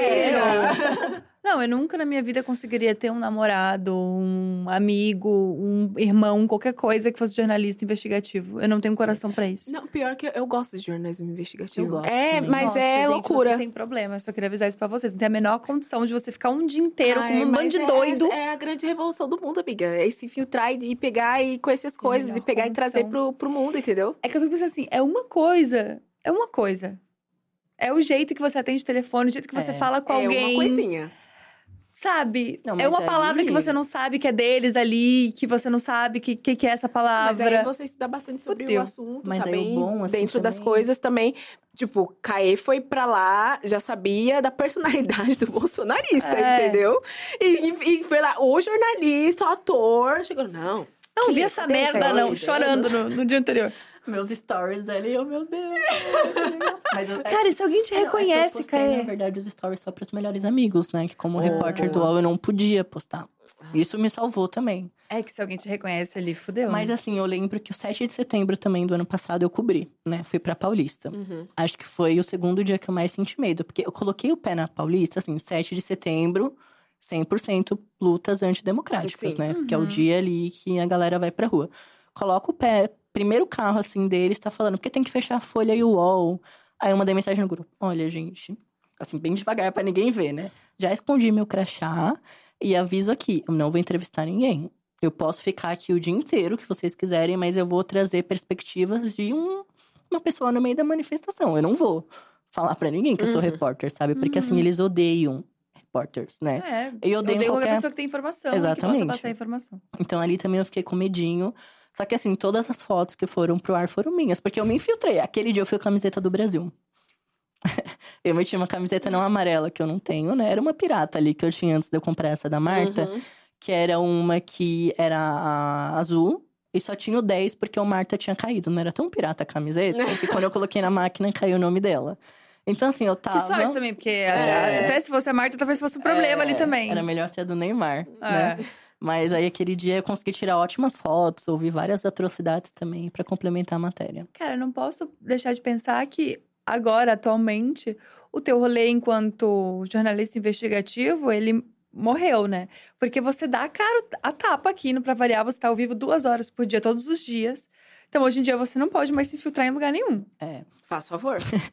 Por favor. Mas eu espero que eu não precise mais também, Pois é, eu ia né? falar sobre isso. Isso não é um desejo também, né? Não, assim, eu amo ser jornalista e amo ser repórter. Porque, assim, na época da ponte, por exemplo, esses quatro anos lá, fiz muita pauta que me doeu o coração, mas deu pra fazer muitas pequenas revoluções, sabe? Eu lembro que eu falava muito na universidade, porque você quer ser jornalista? Eu respondia pra salvar o mundo. E todo mundo dava risada da minha cara, né? Tipo assim, você não vai salvar o mundo. Só que aí, eu não tô falando do mundo, planeta Terra. Cada pessoa, né? O MC me ensinou isso e eu concordo. Cada pessoa é um universo. É. Então, assim, se uma matéria minha consegue impactar diretamente a vida de alguém, eu vou dormir feliz. E na ponte eu tive essa chance, né? Nossa, teve muitas matérias minhas que tiraram pessoas injustas da prisão. Porque é uma coisa no Brasil que acontece, né? Pessoas são presas unicamente por serem pessoas negras e periféricas. Sim. Uhum. Teve uma onda aí, desde o caso da Bárbara Quirino, que eu fui, eu fui uma das primeiras pessoas a entrevistar a Babi na primeira saidinha dela, né? Que ela saiu na Páscoa de 2000 e... Não lembro o que ano, 2019, talvez. E a Babi é um caso emblemático, né? Ela foi presa porque ela foi reconhecida pelo cabelo. E o cabelo dela na época era muito parecido com o cabelo que a Thaís Araújo sempre usou. Então, assim, podia ser qualquer mulher negra com aquele Sim. cabelo, sabe? Então, é, não tem como você dizer que isso não é um racismo ali acontecendo. E a Babi ficou dois anos e meia presa, Uhum. né? E ela tinha álibi de que ela não tava ali. E aí, depois do caso da Bárbara, ela virou também nessa referência de pessoa que ficou anos presa por um crime que não cometeu. E ela começou a receber muitos outros casos, assim. Procuravam ela, procuravam a Tati Nefertari também. E elas traziam pra gente. Então, acho que a primeira matéria foi a que mais me marcou, né? A do Rafael. Ele foi preso, assim, era um absurdo. Tinha vídeo mostrando que no momento do assalto ele não tava ali na praça da... Onde tem aquele museu aqui? Hum, na Zona Sul. realmente. Eu esqueci o nome. Aquele museu até. Museu da Independência, Hum. né? Acho que é esse o nome. Ele trabalhava ali naquela praça Ipiranga, próxima. Ipiranga. Ipiranga. É isso mesmo, Museu do Ipiranga. Ele trabalhava ali naquela praça próxima, ele era, fazia bico, né? Ele comprava, tipo assim, tinha um cara que tinha uma barraquinha de cachorro quente, ele comprava as coisas pro cara não precisar sair de lá. E na hora que a família branca foi roubada, ele Uhum. tava no mercado. Ele tinha nota fiscal e tem vídeo dele no mercado no exato momento que a mulher foi roubada. Mesmo assim, ele foi preso, ficou acho que quatro meses preso. Meu Deus. E aí eu comecei esse processo investigativo, né? Ouvindo a família, indo atrás do vídeo, a gente fez várias matérias. A gente descobriu, inclusive, que tem... a primeira matéria foi isso, né? Contando quem era o Rafael, que ele era um menino trabalhador, que é, mostrando esse vídeo que no momento do, do roubo ele estava no mercado. Aí a gente descobriu que tem um cara, num dos vídeos, quando ele é preso, que não deixa ele embora Uhum. esperando a polícia chegar. E ninguém pode te impedir de ir e vir, né? Uhum. A gente descobriu depois que esse cara, ele era um cara, um policial militar que tava de folga. Aí a gente começou a puxar a capivara, como a gente fala, né? Desse policial. Uhum. E foi descobrindo uma série de atrocidades. Aí, quatro meses depois, a justiça entendeu que o Rafael era inocente e ele foi solto. Demorou quatro meses pra ver um meses. vídeo. Pois é.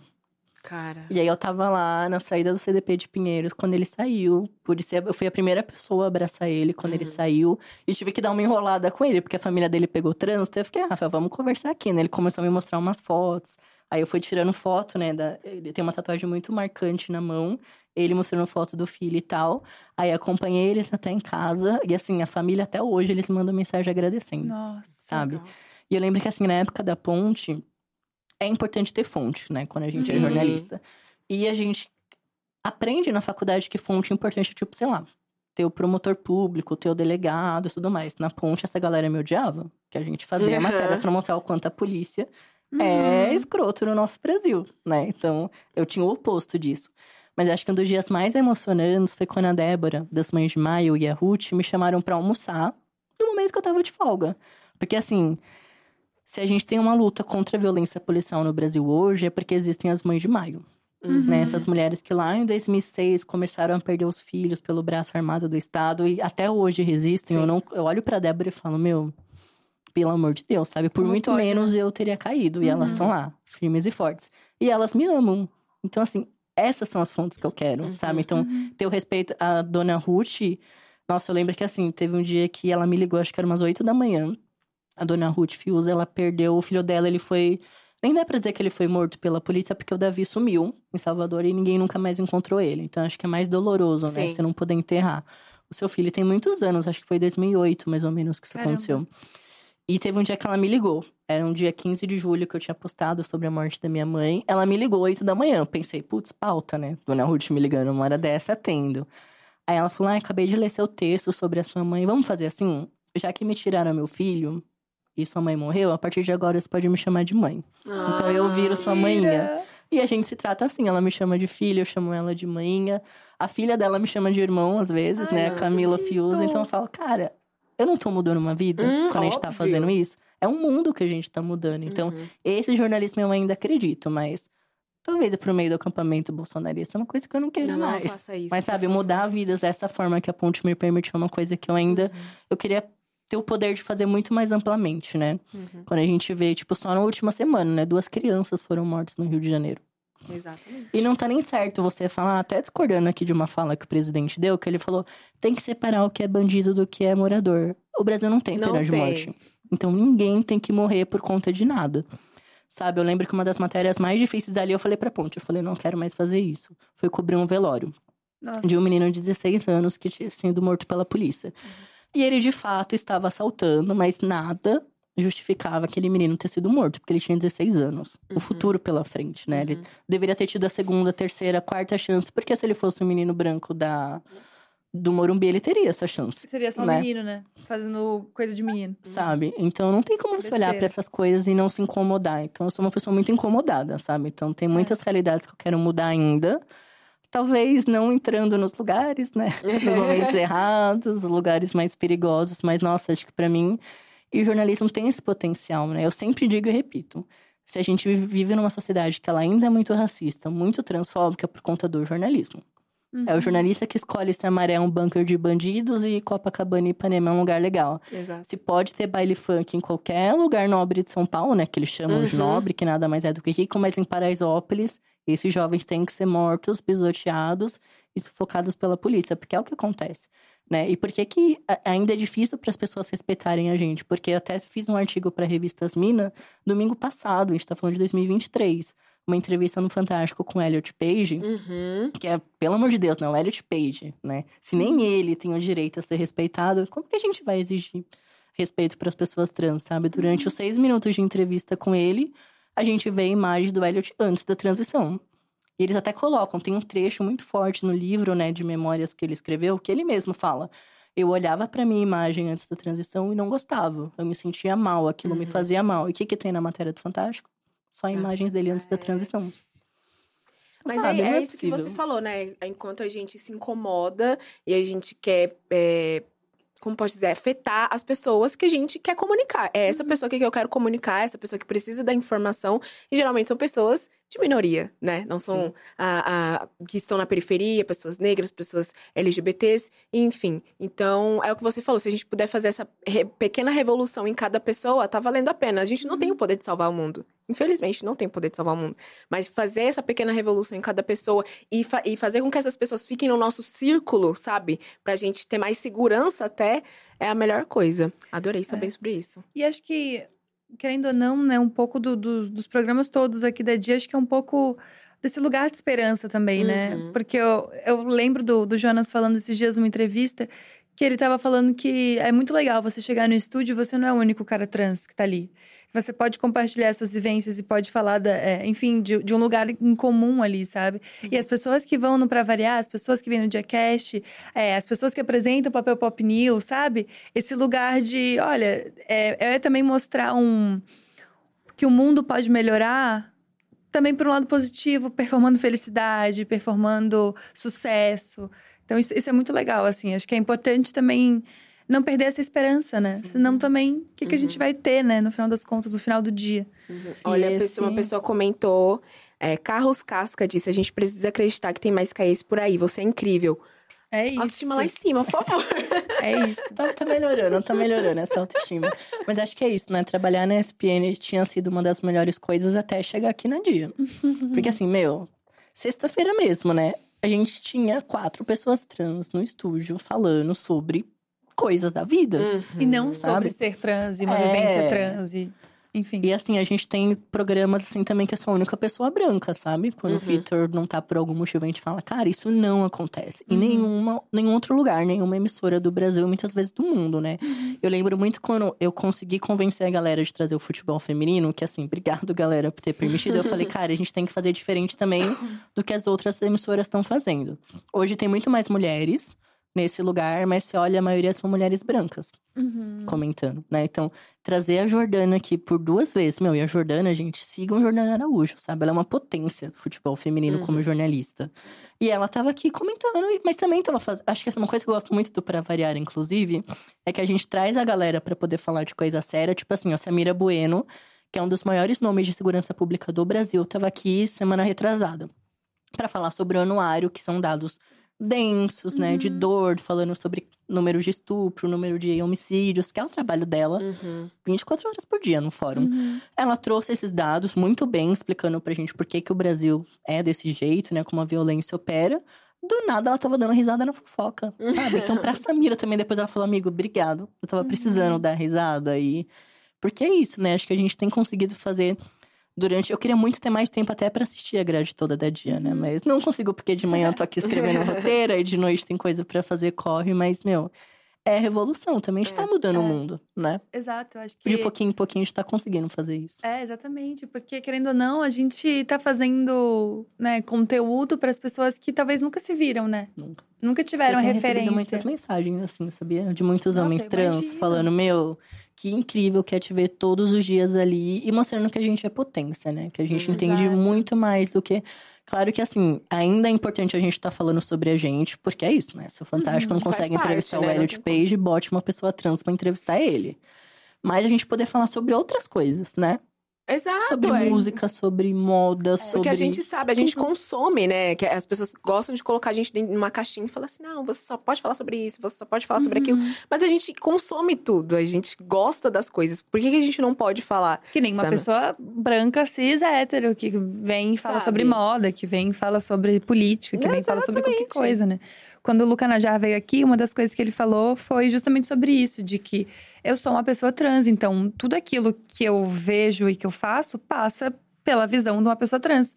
Então eu vou falar de uma série, já é a visão de uma pessoa trans, eu não preciso ficar explicando de 500 mil formas que eu sou uma pessoa trans e como isso muda a o meu raciocínio sobre isso. Não, eu já sou uma pessoa trans e, e isso já, já permeia as, as minhas visões. Eu achei isso muito interessante, porque acho que esse é um trabalho muito genuíno da Dia TV como um todo, que é essa, esse trabalho de tridimensionar, sabe? As pessoas. As pessoas não estão em caixinhas, as pessoas não falam só sobre uma coisa, as pessoas são capazes de falar sobre muitos assuntos diversos, sendo uma pessoa. Po- Exato. Ponto, né? Tipo, acho que essa é a principal coisa. E fico pensando que também o Pra Variar, ele, ele te ajuda a ir cada vez mais para esse lado otimista, que você já tem. Apesar de ter trabalhos muito difíceis, de fazer reportagens muito densas, você sempre teve esse lado otimista mesmo, né? Te vejo muito leve, no final das contas. Não, sempre. Eu lembro que, até na época da ponte, né? O pessoal falava, sabe qual é o seu diferencial? É que, primeiro, eu tenho uma sensibilidade, todo mundo fala, né? Realmente, assim, quantas matérias que eu já fiz que eu parava, assim, no meio pra abraçar a pessoa, porque a pessoa tava chorando, tava chorando junto. Quando eu entrevistei a Mônica Benício, foi uma das entrevistas mais difíceis da minha vida. Tinha quatro meses que a Marielle tinha sido morta. Mônica, né? Até então, ninguém na imprensa tava falando que Marielle era uma mulher bissexual, que estava no relacionamento há 14 anos com outra mulher. Ninguém. Foi uma coisa que a imprensa decidiu ignorar. E eu falei, cara, vai ter que ser eu ir lá pro Rio fazer isso? O pessoal falou, vai. Eu falei, então bora. Aí a gente foi. E durante três horas eu ouvi. Eu não queria que a Mônica falasse como foi difícil ver a- o amor da vida dela ser assassinada com tantos tiros. Potência que Marielle foi, ela falou sobre o amor delas. Então a matéria é sobre a história de amor. Como se conheceram, como que elas se apaixonaram, como que foi o primeiro beijo, como que foram essas indas e vindas por conta da LGBTfobia, como que foi quando elas começaram a morar juntas. Então, assim, é um vídeo que, inclusive, ele tem 14 minutos. Eu falei, gente, não dá pra cortar. É tipo um mini doc mesmo, Uhum. sobre a vida de Mônica e Marielle, porque é uma potência. Aí, do nada, a Mônica decide assim, já não bastasse a emoção de estar na casa que Marielle morou. Pouco tempo antes, pouquinho tempo depois, né, a gente, meu, não imaginava que cinco anos depois a gente ainda tá ia estar lutando pra saber quem mandou matar ela, né? Na época a gente Uhum. pensou, não, daqui a pouco se resolve esse caso, né? Porque foi um caso assustador, né? Nunca antes uma parlamentar foi assassinada dessa forma como ela foi. Ela decidiu mostrar o quarto delas pra gente, né? Que tava eu e o Daniel Arroio, o fotojornalista e videomaker da Ponte. Abriu, assim, o armário, começou a mostrar os brincos, as coisas. Tava... Ah, inclusive eu achei essa carta que eu escrevi pra Marielle quando a gente mudou aqui. Eu queria ler pra vocês. Aí eu Ai, falei não. pro Dani, eu falei, ah, desliga a câmera. Ela, não, pode gravar. Eu falei, você tem certeza? Ela falou, tenho. Aí a gente foi pro quintalzinho da casa delas, né? Eu fiquei na porta com o cachorrinho delas que morreu naquele ano. Então, assim, eu lembro que a Mônica falava, eu espero que ele não me deixe esse ano. Porque vai ser muita coisa pra aguentar. Ele morreu um pouquinho tempo depois da entrevista. Aí eu fiquei ali abraçado com ele. O Daniel foi no jardim que ela tinha feito pra Marielle. E assim, tem uma história muito legal, por exemplo, que a gente traz, que a Marielle não entendia nada de planta. Uhum. E a Mônica é muito assim, ela fez o jardim pra elas, ela cuidava. Aí teve um dia que a Mônica chegou cansada e a Mônica falou: "Ai, amor, rega aí as plantas pra mim". Aí a Marielle, tá bom, ela, mas não é só regar não, viu? Tem que conversar com elas, porque as plantas têm vida, né? Tem que ter esse momento de afeto. Minha mãe. É. Aí a Marielle pegou lá uma planta e começou, ai, minha roxinha, eu te amo. Aí a Mônica, assim, ficou pensando, e ela conta isso no vídeo dela. Roxa? A gente não tem planta roxa. Deixa eu ver o que, que tá acontecendo. Chega lá, a Marielle tá dando beijo numa planta de plástico. Meu Essa era a Marielle Franco, sabe? Eu falei, cara, ninguém conhece esse lado da Marielle. Sim. E aí, nisso, ela foi pro jardim de verdade, né? De planta de verdade que ela tinha feito e começa a ler essa carta de amor. Aí ela começa a chorar. Aí a gente pergunta, você quer que pare de gravar? Ela falou, não, pode ir até o final. Só que no que aquela mulher começou a chorar, eu comecei a chorar igual uma criança. Nossa, eu imagino. Aí na hora que acabou, eu abracei ela. Eu sei que foram assim, três horas na casa dela. Num dia que a gente foi e voltou no mesmo dia, porque a gente não tinha grana pra hotel. Sim. Foi e voltou de ônibus. Jornalista Nossa. independente é isso. 14 horas de viagem, né? Ida e volta pro Rio. Fizemos a entrevista, voltamos. Mas eu falei, cara, a gente vai colocar no mundo essa história de amor entre essas duas mulheres. Crias É. da Maré, sabe? Que a gente vai Coisa falar de foda. amor.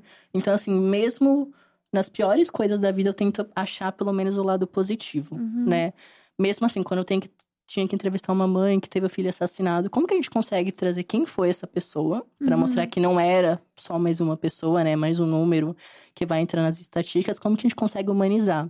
Então, acho que a humanização sempre foi uma coisa que teve em mim e tentar achar os lados positivos. Às vezes não dá, né? Mas a gente vai tentando, mas, meu, e tá sendo assim muito vivo poder estar no Pra Variar, sabe? Acho que assim, não só as cores do Uhum. cenário que são muito, muito vivas, né? Mas os convidados que a gente tá trazendo, a forma que a gente tá conseguindo abordar. Acho que tem me dado uns anos a mais de vida que talvez a segurança pública me tirou, sabe? Nossa, Uhum. com toda certeza. E eu fiquei muito curiosa pra saber como é que foi o teu processo de entendimento enquanto pessoa trans mesmo, porque você falou da sua, da sua história, da sua família, da sua infância, e foi um processo muito sem uma individualidade mesmo, né? De quem é o Caê nessa história toda, porque você sempre teve que viver muito junto de muita gente, fazendo muitas coisas ao mesmo tempo e batalhando muito sobre muitas coisas. Então, quando, como que foi esse entendimento? Quando surgiu esse entendimento? Demorou muito tempo pra eu olhar pra mim e falar: ok, agora eu entendi, a partir de agora eu sou uma pessoa trans e não importa o que os outros estão pensando. Então foram. Eu acho que assim, a minha transição ela não é linear. Ela teve muitos momentos. Conversando na terapia, que eu tenho um psicólogo que é um homem trans, graças Boa. Aos universos, né? Que O Thomas legal. me ajudou Uhum. bastante a entender isso. Eu fui uma criança trans com toda a certeza do universo. Mas ninguém falava de criança trans na década de 90, Sim. Uhum. né? Então, assim, Hoje em dia ainda já é difícil, é, né? já é um tabuzão, assim, quanto que as famílias, né, que estão conseguindo acolher as suas crianças sofrem. Então, lá em 2008, quando eu me entendo sapatão, eu falei, talvez esteja fazendo um pouquinho mais de sentido agora a minha trajetória, Uhum. olhando pra trás. E a minha avó, ela sempre soube, né, ela fala, lembra que, assim, minha família não queria que eu contasse pra ela, né, que na época eu tinha descoberto que eu queria me relacionar com meninas, porque acharam que ia ser demais pro coração dela, ia ficar decepcionada e tal.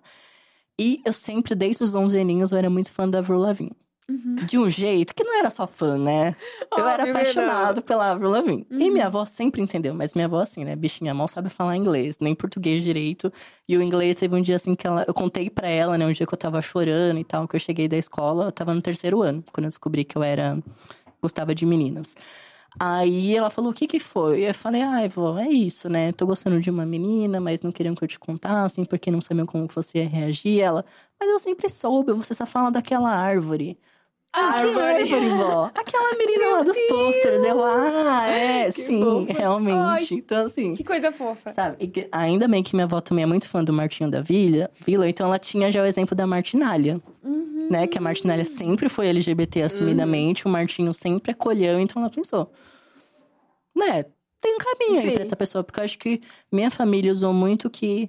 Eu até entendo, sabe? Pensando no contexto que a gente vive no Brasil, que um corpo LGBT pode ser morto a qualquer momento, eles tinham muito medo de como seria. Então, mesmo depois que todo mundo falou, beleza, a gente entende que você é assim, mas não fica de mão dadas na rua, não.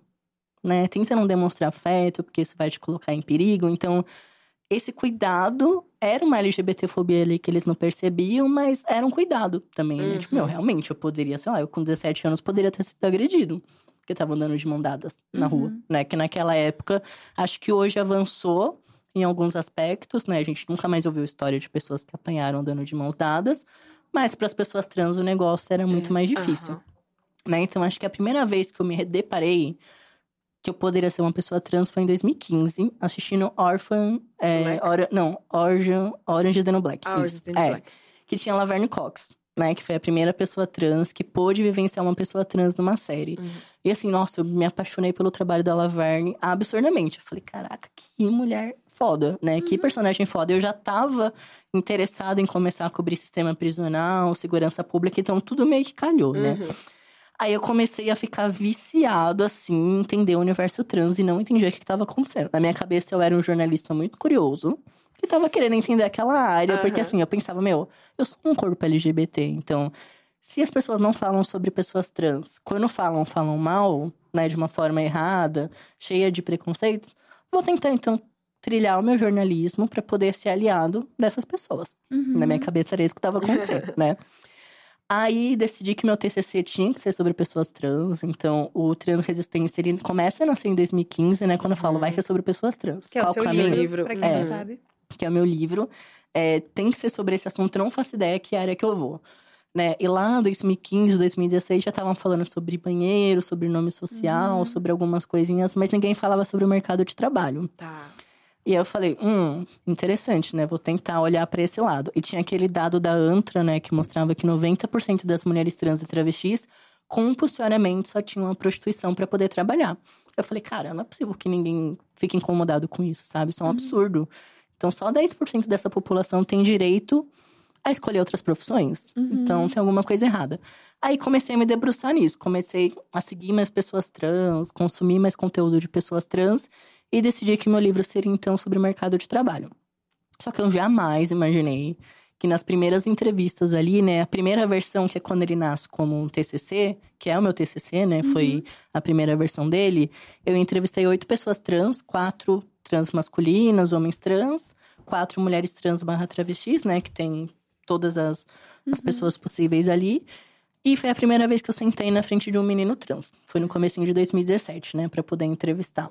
Eu não lembro qual dos meninos que foi. Mas ouvindo ali a história, eu acho que foi o Então, Diogo. entender, 2015 foi quando você viu a série, 2017 foi quando você entrevistou esse menino trans. Isso. Nesses dois anos eu já tava começando a talvez entender que eu era uma pessoa trans, mas sem entender que eu tava Tá. entendendo. É, Sem entender que assim, tava é, seguindo, é é ótimo. ótimo. ali, né, Tava indo no fluxo, o É, famoso indo no tava fluxo. seguindo. Aí sento pra entrevistar eles. Depois das quatro entrevistas, eu falei, cara, tem alguma coisa errada. Porque tudo que eles falaram da vida deles, eu também passei na minha vida. Mas eu só sou sapatão, né? Não tem nada a ver. Acho que eu tô confundindo as coisas, tô emocionado, porque foram entrevistas muito longas, eles se abriram muito. E todo mundo falando, nossa, né? Todas as pessoas que eu entrevistei falando, foi a primeira vez que eu fui entrevistado por uma pessoa, né? Que me identificava enquanto uma pessoa cis na época, que não teve reprodução de preconceito, pelo contrário, você foi muito cuidadoso e tal. Eu, caraca, que legal, né? Então acho que é esse caminho que eu tenho que seguir mesmo, cobrir a pauta LGBT, porque você é um repórter incrível e muito aliado. E eu batia nessa tecla, né? Que eu era muito, Muito aliado, aliado. da luta trans. Aí fui nessa onda, né? Aí meu livro saiu, é, a primeira versão, né, li o TCC, consegui me formar com 10. E assim, se fosse 9,5, eu teria entrado em depressão, Em depressão. sabe? Tinha que ser 10, porque eu dediquei minha vida para aquele livro. Só que conforme eu fui começando ali, né, entrevistar eles, escrever, eu já sabia que eu era uma pessoa trans, mas como que eu conto isso para as pessoas? E na época eu tava num relacionamento muito longo, a gente ficou cinco anos e meio juntos. Eu cheguei a conversar, jogar uns verdes assim pra ela e nunca tinha um acolhimento. Ela falava, cara, se nem a pessoa que eu tô me relacionando vai me aceitar, esquece, né? Como que vai ser pra minha família? Se quando eu conto pra eles que eu gosto de menina, já foi tipo um ano pra minha mãe sentar e conseguir minimamente me ver, né? E ainda assim, foi Um processo. é, mais baixos do que altos essa relação com a minha mãe em relação a ser um corpo LGBT. Então eu pensei, putz, e você vem daquelas histórias, né? Ah, eu perdi o emprego quando eu contei que era um cara trans. Ai, a minha família não me acolheu. Ai, eu sofri violência. Eu falava, cara, não- acho que não, né? Se eu for, vamos deixar isso morrer, porque eu achava que eu tava velho já também, né? Tava com 26 quando eu me formo. 26 anos eu falar que eu sou um cara trans, nada a ver, né? Tipo, vamos seguir o jogo. Nossa, quanta coisa na tua cabeça mesmo Pois tempo. é. E aí, 15 dias depois que eu me formo, eu perco a minha mãe. Né? Minha mãe morre depois de uma luta de muitos e muitos anos contra a depressão que eu não fazia ideia, porque minha família não falava sobre isso, né? Uau. Depressão ainda é um tabu muito grande, principalmente na quebrada. Sim. Não, é besteira isso, que não sei o quê, não precisa fazer terapia, não precisa de psicólogo. Ninguém fala sobre isso. Então, eu só fui descobrir que ela tinha depressão porque ela mesma me contou um tempo antes dela morrer. Nossa. E tem coisas que eu, eu tento suavizar quando eu falo, porque eu sei que pra minha família até hoje é muito difícil, né? Então eu digo que eu perdi minha mãe pra depressão. Uhum. Mas, pra bom entendedor, meia palavra basta, né? A gente entende o que aconteceu. Então ela realmente esperou só eu me formar na faculdade, né? Eu lembro quando eu dei o Transresistência pra ela, ela não chegou a ler. Que, eu, que, que assim, mas pra minha família foi muito bom ter esse TCC em mãos, porque eles foram entendendo, né, o que que tava acontecendo. Então, quando eu conto que eu sou um cara trans, eles já tinham lido o livro, já entendiam o que era uma pessoa trans, as coisas que essa pessoa poderia passar na vida. Então, acho que eu fui educando eles até sem eu mesmo perceber que eu tava fazendo aquilo. Sim. Aí, beleza, 2017 me formo, eu eu já tinha certeza ali que eu era um cara trans, mas minha mãe tinha morrido. Minha irmã, na época, tinha 12 anos. Minha família ficou assim, destroçada, sem. Minha avó desmaiou no enterro dela. Foi assim, Nossa. horrível, horrível, horrível. Eu pensei, meu, eu vou perder as duas pessoas mais importantes da minha vida nesse dia, sabe? Foi muito difícil mesmo, assim, aquele dia.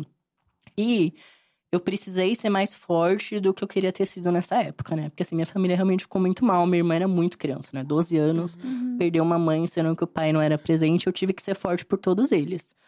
E não ali pra mim, né? Isso 2017, acho que comecinho de 2018, ou final de 2017, eu fui fazer uma matéria sobre adoção. Na época eu tava na agência Mural, né? Que também foi a minha casa ali no jornalismo independente, né? Ser um corpo periférico, podendo fazer um jornalismo das periferias. E eu e uma das minhas melhores amigas, né, que hoje é editora anual, a Paula Rodrigues, a gente foi entrevistar, então, pessoas para falar de adoção. Aí eu conheci a Neia, que a gente entrevistou essa psicóloga que ela tentou adotar, não deu certo, mas falou nessa entrevista como psicóloga. A gente saiu da entrevista olhando pra cara do outro. Acho que a gente precisa fazer terapia com ela, né? Porque ela é muito incrível, essa mulher. Caraca. É, é a psicóloga. Aí comecei a procurar terapia, porque eu falava muito pra Neia, né? Eu falei, eu não quero chegar ao ponto que minha mãe chegou. Então, antes de eu ter qualquer questão, eu já quero começar a olhar agora. Só que é isso, acho que a Neia conseguiu me ajudar muito. A influência que minha mãe teve na minha vida, mais negativa do que positiva em alguns aspectos, como que a depressão dela fez mal pra gente, como o fato dela ter sido alcoólatra me impede de me aproximar do álcool, então eu não bebo, por conta desses traumas, né, da infância, de lembrar minha mãe muitas vezes bêbada, como tudo aquilo reverberou pra mim. E como, de certa forma, também a criação dela me poldou, né? Principalmente pensando em ser uma pessoa Sim. LGBT. E eu cheguei a falar pra Neia na terapia que eu achava que eu era uma pessoa trans. E ela não deu muita corda. E aí depois eu até conversei com ela, né? Eu falei, por que, que você fez aquilo? Ela, porque você tinha que perceber. Não podia vir de mim Olha. que você era uma pessoa trans. Mas eu já sabia que você era. Só que assim, a Neia era uma psicóloga que eu tava gastando um pouquinho mais de grana do que eu precisava, podia na época, então eu parei a terapia com ela. E fui continuar a vida sem terapia, né? Porque eu já tinha conseguido viver o meu luto. Ela me ajudou muito nesse momento pra poder viver o luto. Aí a gente pula pra 2019, né? Então foram um ano e meio ali de terapia com ela, 2019. Saiu da casa da minha família, né? Começa a morar com a minha ex. Então, tenho esse primeiro afastamento físico deles, né? De não estar mais naquele espaço e tal. Aí eu pensei, cara, vamos deixar a coisa rolar. Né? Se for pra ser, eu vou ser mesmo, vamos ver o que vai acontecer. Aí fui ver um documentário no cinema. Bicha Travesti da Lina Pereira, né? Lina, da Linda Quebrada. Sim. E esse doc, nossa, eu não sei nem explicar, assim, até hoje em palavras o quanto ele mudou minha vida. Mas assim, fui Caraca. pra sala do cinema, entrei achando que eu era um mega aliado, saí com a certeza de que eu era uma pessoa trans. Porque quando a gente pensa em pessoa trans no Brasil, principalmente, vem uma carga de coisas, né? Você tem que odiar o seu corpo, você tem que querer cirurgias, você tem que querer fazer uso do hormônio. E na época eu não sabia se eu queria isso. Eu só sabia que eu não era uma mulher, né? Nunca tinha me visto daquela forma na minha vida. Tanto que durante anos eu usava o termo sapatão e não mulher lésbica. Que era como sapatão que eu me identificava. Né? Então já era uma recusa ali de toda a feminilidade, do que ser mulher representava. E aí, naquele documentário tem um momento assim que é muito rico, que inclusive a Raquel Virgínia, né, que vai estar aqui essa semana, tem um momento que tá ela, a Sucena, né, que elas formavam as Bahias e a Cozinha Mineira, a Jupe e a Lina conversando, assim, quatro amigas ali conversando sobre questões bobas da vida, né? Aí eu não lembro qual delas pergunta, mas vocês querem fazer cirurgia? E algumas falam sim, outras falam não. O hormônio também falam sim, falam não. Aí eu falei, então não é uma regra. Tá tudo bem eu ser uma pessoa trans e não querer fazer cirurgia nem usar hormônio. Cara, então é isso, pronto, tô pronto. Né? Aí eu lembro que no dia seguinte eu falei com a minha ex, eu falei, olha, eu sou uma pessoa trans, tenho 100% de certeza. Eu não sei se eu sou uma pessoa não binária, se eu sou um homem trans, pra que lado que vai isso, mas eu quero começar a vivenciar isso. Era dezembro de 2019. Ela ficou meio assim, ok, tá, vamos, vamos ver o que, que vai dar. Me apoiou dentro do que era possível ali pra ela me apoiar.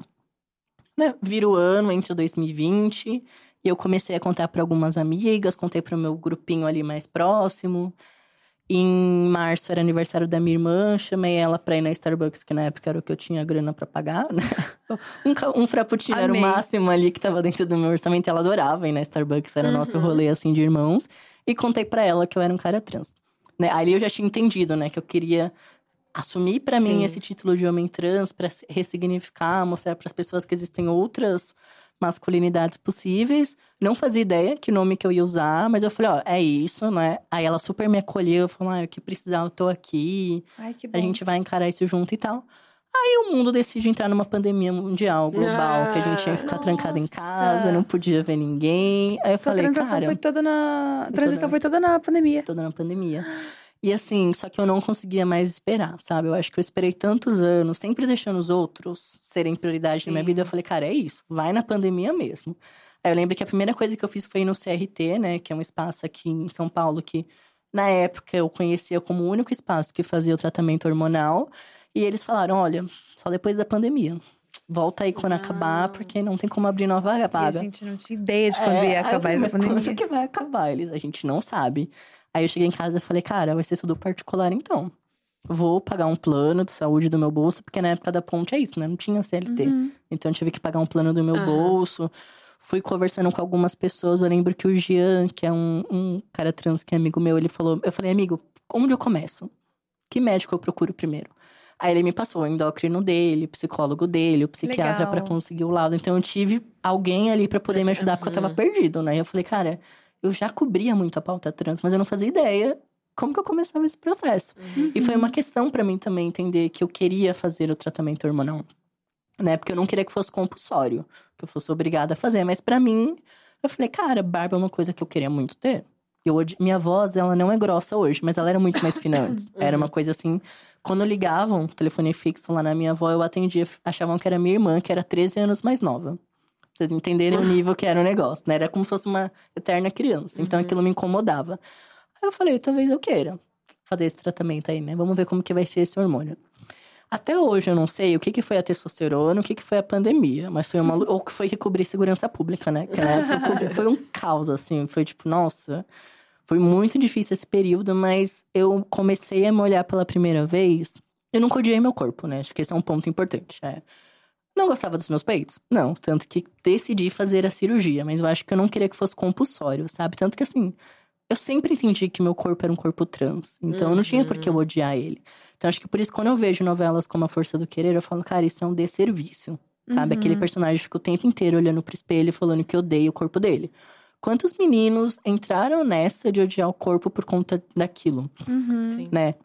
Então eu comecei a perceber, é isso, esse é meu corpo, vamos tentar mexer ali onde acho que é possível, onde eu me sinto confortável, né? Então a cirurgia era um sonho, fazer a mastectomia, inclusive hoje é dia 15. Dia 13, né? Tem dois dias, fez dois anos desse Olha. processo. Que mais uma vez um jovem periférico teve que fazer uma vaquinha, um financiamento Uhum, coletivo para poder. Porque é cara, né? Tipo assim, o plano da companhia cobriu a parte hospitalar, mas só a parte da médica era 10 mil reais à vista ali que tinha que dar na mão dela Caraca, bem caro. sabe? E assim, eu recebi um salário pequeno na ponte, morava já sozinho, né? Precisava pagar aluguel, todas as contas, então foi um foi um negócio assim, mas aí eu comecei a ver o quanto eu era querido também, sabe? Que foi muito Uhum. fácil pra poder, coisa assim, de um mês eu arrecadei a grana, consegui Ai, marcar a bom. cirurgia. E acho que é isso, né? Eu achava que eu era um mega aliado da luta trans, na verdade eu tava É. começando a descobrir que eu era um cara trans. E nossa, acho que assim, eu era muito, minha autoestima era muito menor antes. Se hoje ela não é boa, imagina antes da transição. Que eu não me sentia capaz de nada, eu achava que tudo que eu fazia era errado, porque eu não me amava, né? Eu não Caramba. conseguia, assim, eu não, eu não era eu, né? Eu tava sendo qualquer coisa ali, vivenciando, ser um ótimo ator, talvez, né? Também. Quem sabe, eu devia tentar fazer Devia- teatro em algum momento, né? É, eu Talvez acho. eu tenha Por jeito pra isso.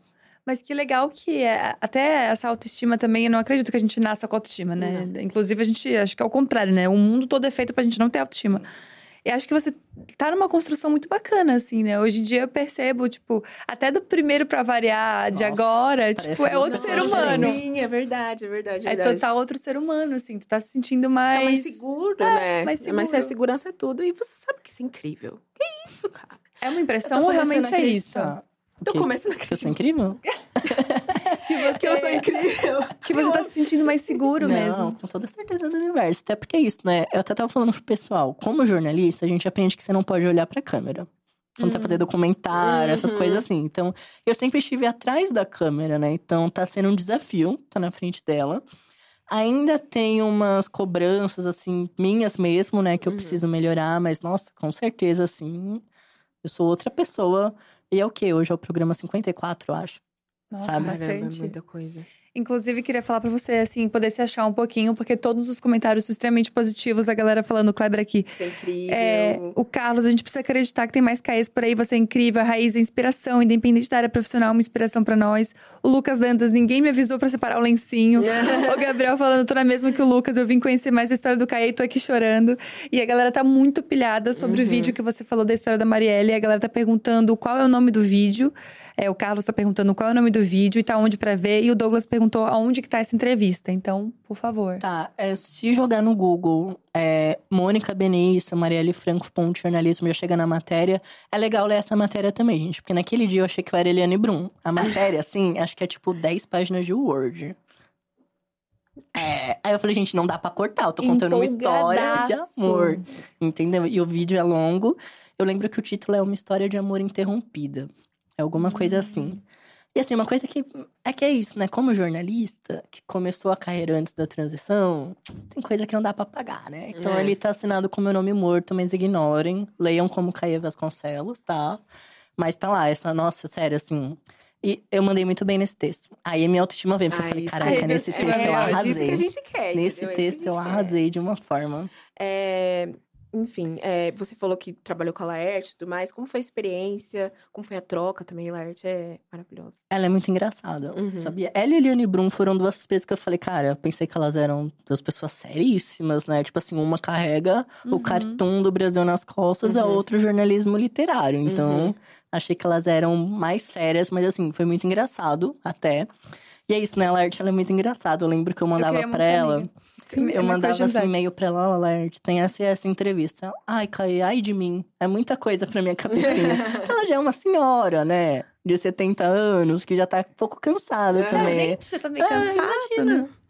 Ó, a galera tá. incrível. Eu amei esse comentário aqui da Carol, Carol Flores. Eu queria ouvir o Cauê por 20 horas seguidas. Então, 20 horas seguidas, eu acho que ele também precisa comer, precisa dormir e tudo mais. Mas a gente garante pelo menos mais duas horinhas pra variar, que vai entrar daqui a pouco. Sim. Daqui a O que, pouquinho. que vai ter no pra variar hoje, Cauê? Spoiler, spoiler. Ó, hoje, uma coisa que a galera ama é Paula Mariá.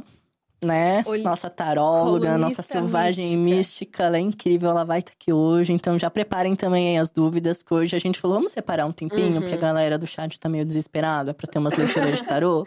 Todo mundo quer saber É. o que vai acontecer. Eu sempre falo pra Paula, eu não, eu não tinha opinião sobre o tarô. Nunca tinha estado pessoalmente, mas ela me faz acreditar muito. Olha. É porque Sabe? muita coisa faz sentido, né? É e que a forma pegar. que ela traz, né? Tudo bem que assim, ela errou um pouquinho a parte da seleção ali na Copa, mas todo mundo. A gente confia demais, né? As coisas Tá mudam, vai, as coisas vão mudando. E a gente vai receber também a Nath Braga, outra jornalista que é uma telespectadora nossa, assim, que tá todo dia lá, Olha, ela é que legal. jornalista, fala de comportamento, então hoje a gente tem elas. E pra saber as fofocas e notícias, tem que assistir, né? Assistir pra variar, É, mas é spoiler exatamente. tudo, né, gente? Eu amo que pra variar e o Papel Pop News elas estão muito alinhados, né? Ah, é fofoqueiro, os grandes fofoqueiros, no final O das contas. jornalismo, no fim das contas, é isso, né? O jornalismo é, é, na verdade, uma grande fofoca com diploma, né? Exatamente. Basicamente Exatamente. isso. Gente, temos uma. Ah, temos uma última pergunta. O Carlos pergunta qual é o texto preferido da Eliana Brum. Nossa, é difícil, hein? Putz, eu não vou saber, não. Escolhi um só. Essa é uma pergunta assim, né? Às vezes é tipo, É. ai, qual é o seu favorito, de Favorito. tal? É, é muito difícil a gente escolher quando a gente é muito fã. É sabe? até a palavra favorito que você perde, Mas né? acho o que negócio. livro, Banzeiro ou Cotó, acho que talvez porque eu tava ali também, né, envolvido no rolê. E, meu, uma coisa que eu- acho uma coisa que a Eliane Brum me ensina, e por isso que eu achava que era um ótimo aliado, até eu perceber que eu realmente tava ali naquela vivência, é que ela não tem uma coisa que muitos jornalistas têm, que é o ego. Né? Ela não tá fazendo o trabalho porque ela quer ser Eliane Brum foda. Ela tá fazendo porque ela acredita naquilo. Tanto que ela abandonou tudo aqui em São Paulo, tá morando na Amazônia porque ela acredita muito na luta ambiental. Então ela largou tudo aqui, tá morando lá em Altamira, que inclusive é um território muito perigoso, né? Porque ali tem muitos assassinatos Sim. da galera do agronegócio, é uma luta ali muito difícil ali nessa região do Pará, que é uma região também de Amazônia. E o Banzeiro Cotó, eu lembro muito quando a gente tava falando do lançamento. Como que a gente vai lançar esse livro? Ela falou, olha, não tem como ser só eu. Né? Ia ser remoto, porque ainda era pandemia e ela tá na Amazônia, não tem muito o que fazer. Mas ela falou: eu preciso que as lideranças indígenas que me ajudaram a escrever essa história tenham esse protagonismo. Sim. Então, sabe legal. quantos jornalistas fazem isso? Ela podia falar, não, eu que escrevi, é o meu momento de brilhar. Ela falou, não, eu preciso Uhum. dessas lideranças aqui. Então, a gente fez um esquema de lançamento que ela falava, mas entrava todas as lideranças também Nossa, que legal. que estavam ali realmente, né? Quem tá morrendo? É- Uhum. é- são, né, são as populações indígenas. Então, acho que isso que ela me ensina, assim, que eu levo pra vida, sabe? Que, cara, o ego não tem que ser importante. A gente tem que estar ali pelas histórias, né? O quanto que o nosso jornalismo pode mudar essas histórias, melhorar, né? Que é o que a gente quer, mas porque Uhum. outras pessoas já vieram aí estragando muita coisa. Cara, que incrível. Foi um prazer te receber, Caê. Sério. obrigada. Porque... Incrível conhecer mais sua história. Eu Exato. sou nova aqui no dia TV, né, gente? Eu não conheço tanta gente assim. Mas só sentar na mesinha assim, só faltou o quê? Um, um lanchinho, Um café e um Mas- biscoito, um café e né? um biscoito, mas eu adorei. né? Ah, Com acidente em virgem. Que desgraça, né, Sabe? amigo? Que Com Vênus em desgraça. Gêmeos. Nossa. Isso é verdade. me atrapalha um pouquinho. Que Ai, mapinha desgraçado, né? Se a gente parar pra pensar. Mas ainda assim, eu tenho que ser uma pessoa boa, tá vendo? Cara, mas gente touro pegar- com virgem deve ser um inferno de exigência consigo mesmo e com Sim. os outros. É por isso que Não, Sim, morar amiga. comigo e morar comigo é Ai, muito ruim, eu sei, Morar sabe? Eu sou comigo é muito chato, eu sou sistemático, sabe? Então, assim, eu lavo a louça, tem que ser colocada de um jeito certo. Eu passo Ah, aspirador na casa jeito todo certo, dia. que é o jeito Meu dele. jeito, Exato. óbvio, né? Coisa, é, coisa de, de mãe, assim, né? Tem que É. ser esse jeito aqui que eu tô fazendo. Eu lembro É. que acho que um dos piores momentos do meu relacionamento foi quando a Ana Flor foi em casa na primeira vez. Eu pedi pra ela tirar o salto, porque não pode entrar de sapato em casa. Ela, você vai fazer eu abaixar e tirar o salto? Eu falei, eu posso abaixar e tirar pra você, mas de sapato em casa você não vai entrar, não. Eu fiz minha avó tirar quando Um ela foi me de silêncio visitar. pela Ana Flor, porque ela É, teve que minha realmente... avó tirou e entendeu, sabe? Que, Minha gente, avó traz sujeira da rua, traz bactérias, traz germes. Eu entendo. Não. A gente respeita. Quando a gente for lá, tá? Tem Eu, que tirar o sapatinho. tem que tirar o sapato. Não vou tá, levar um pro pé, né? Não tem a menor condição. Gente, mas enfim, história incrível. Obrigada, Caê, de verdade, foi um Ai, gente, prazer. Foi uma honra estar aqui. Volte sempre, tá bom? Pode deixar. Meu coraçãozinho aí. Obrigada, Eu podia amiga. fazer esse assim, ó. Esse coreano, quê? os é? doramas. Só que eu não sabia que era coreano. Você não eu achava sabia? que era só um emoji É, do WhatsApp. E Emoji tudo do mais. WhatsApp. K-pop. Obrigada, Mi, eu amei. Ai, amiga, Volte mais vezes na minha pelo bancada. Você quer que eu volte? Por favor. Dia também me convide, porque essa aqui não me convida. Perfeita. E amanhã, inclusive, vai ter um papo super legal de uma coisa que você entende muito. Já fala sobre livros, literatura, junto com a Jana, junto com o Bookster e junto com o Jonas. Vai ser muito legal. Inclusive, eu vou falar, dar uma, dar uma palhinha sobre o meu livro novo. Ai, gente, como ela faz o jabá Cara. dela, né? Isso aí, amiga, vende, vende Ei, a sua pô, livro. hashtag publi, hashtag publi aqui no Diacast. Um beijo grande e até amanhã, gente. Tchau. Tchau, tchau.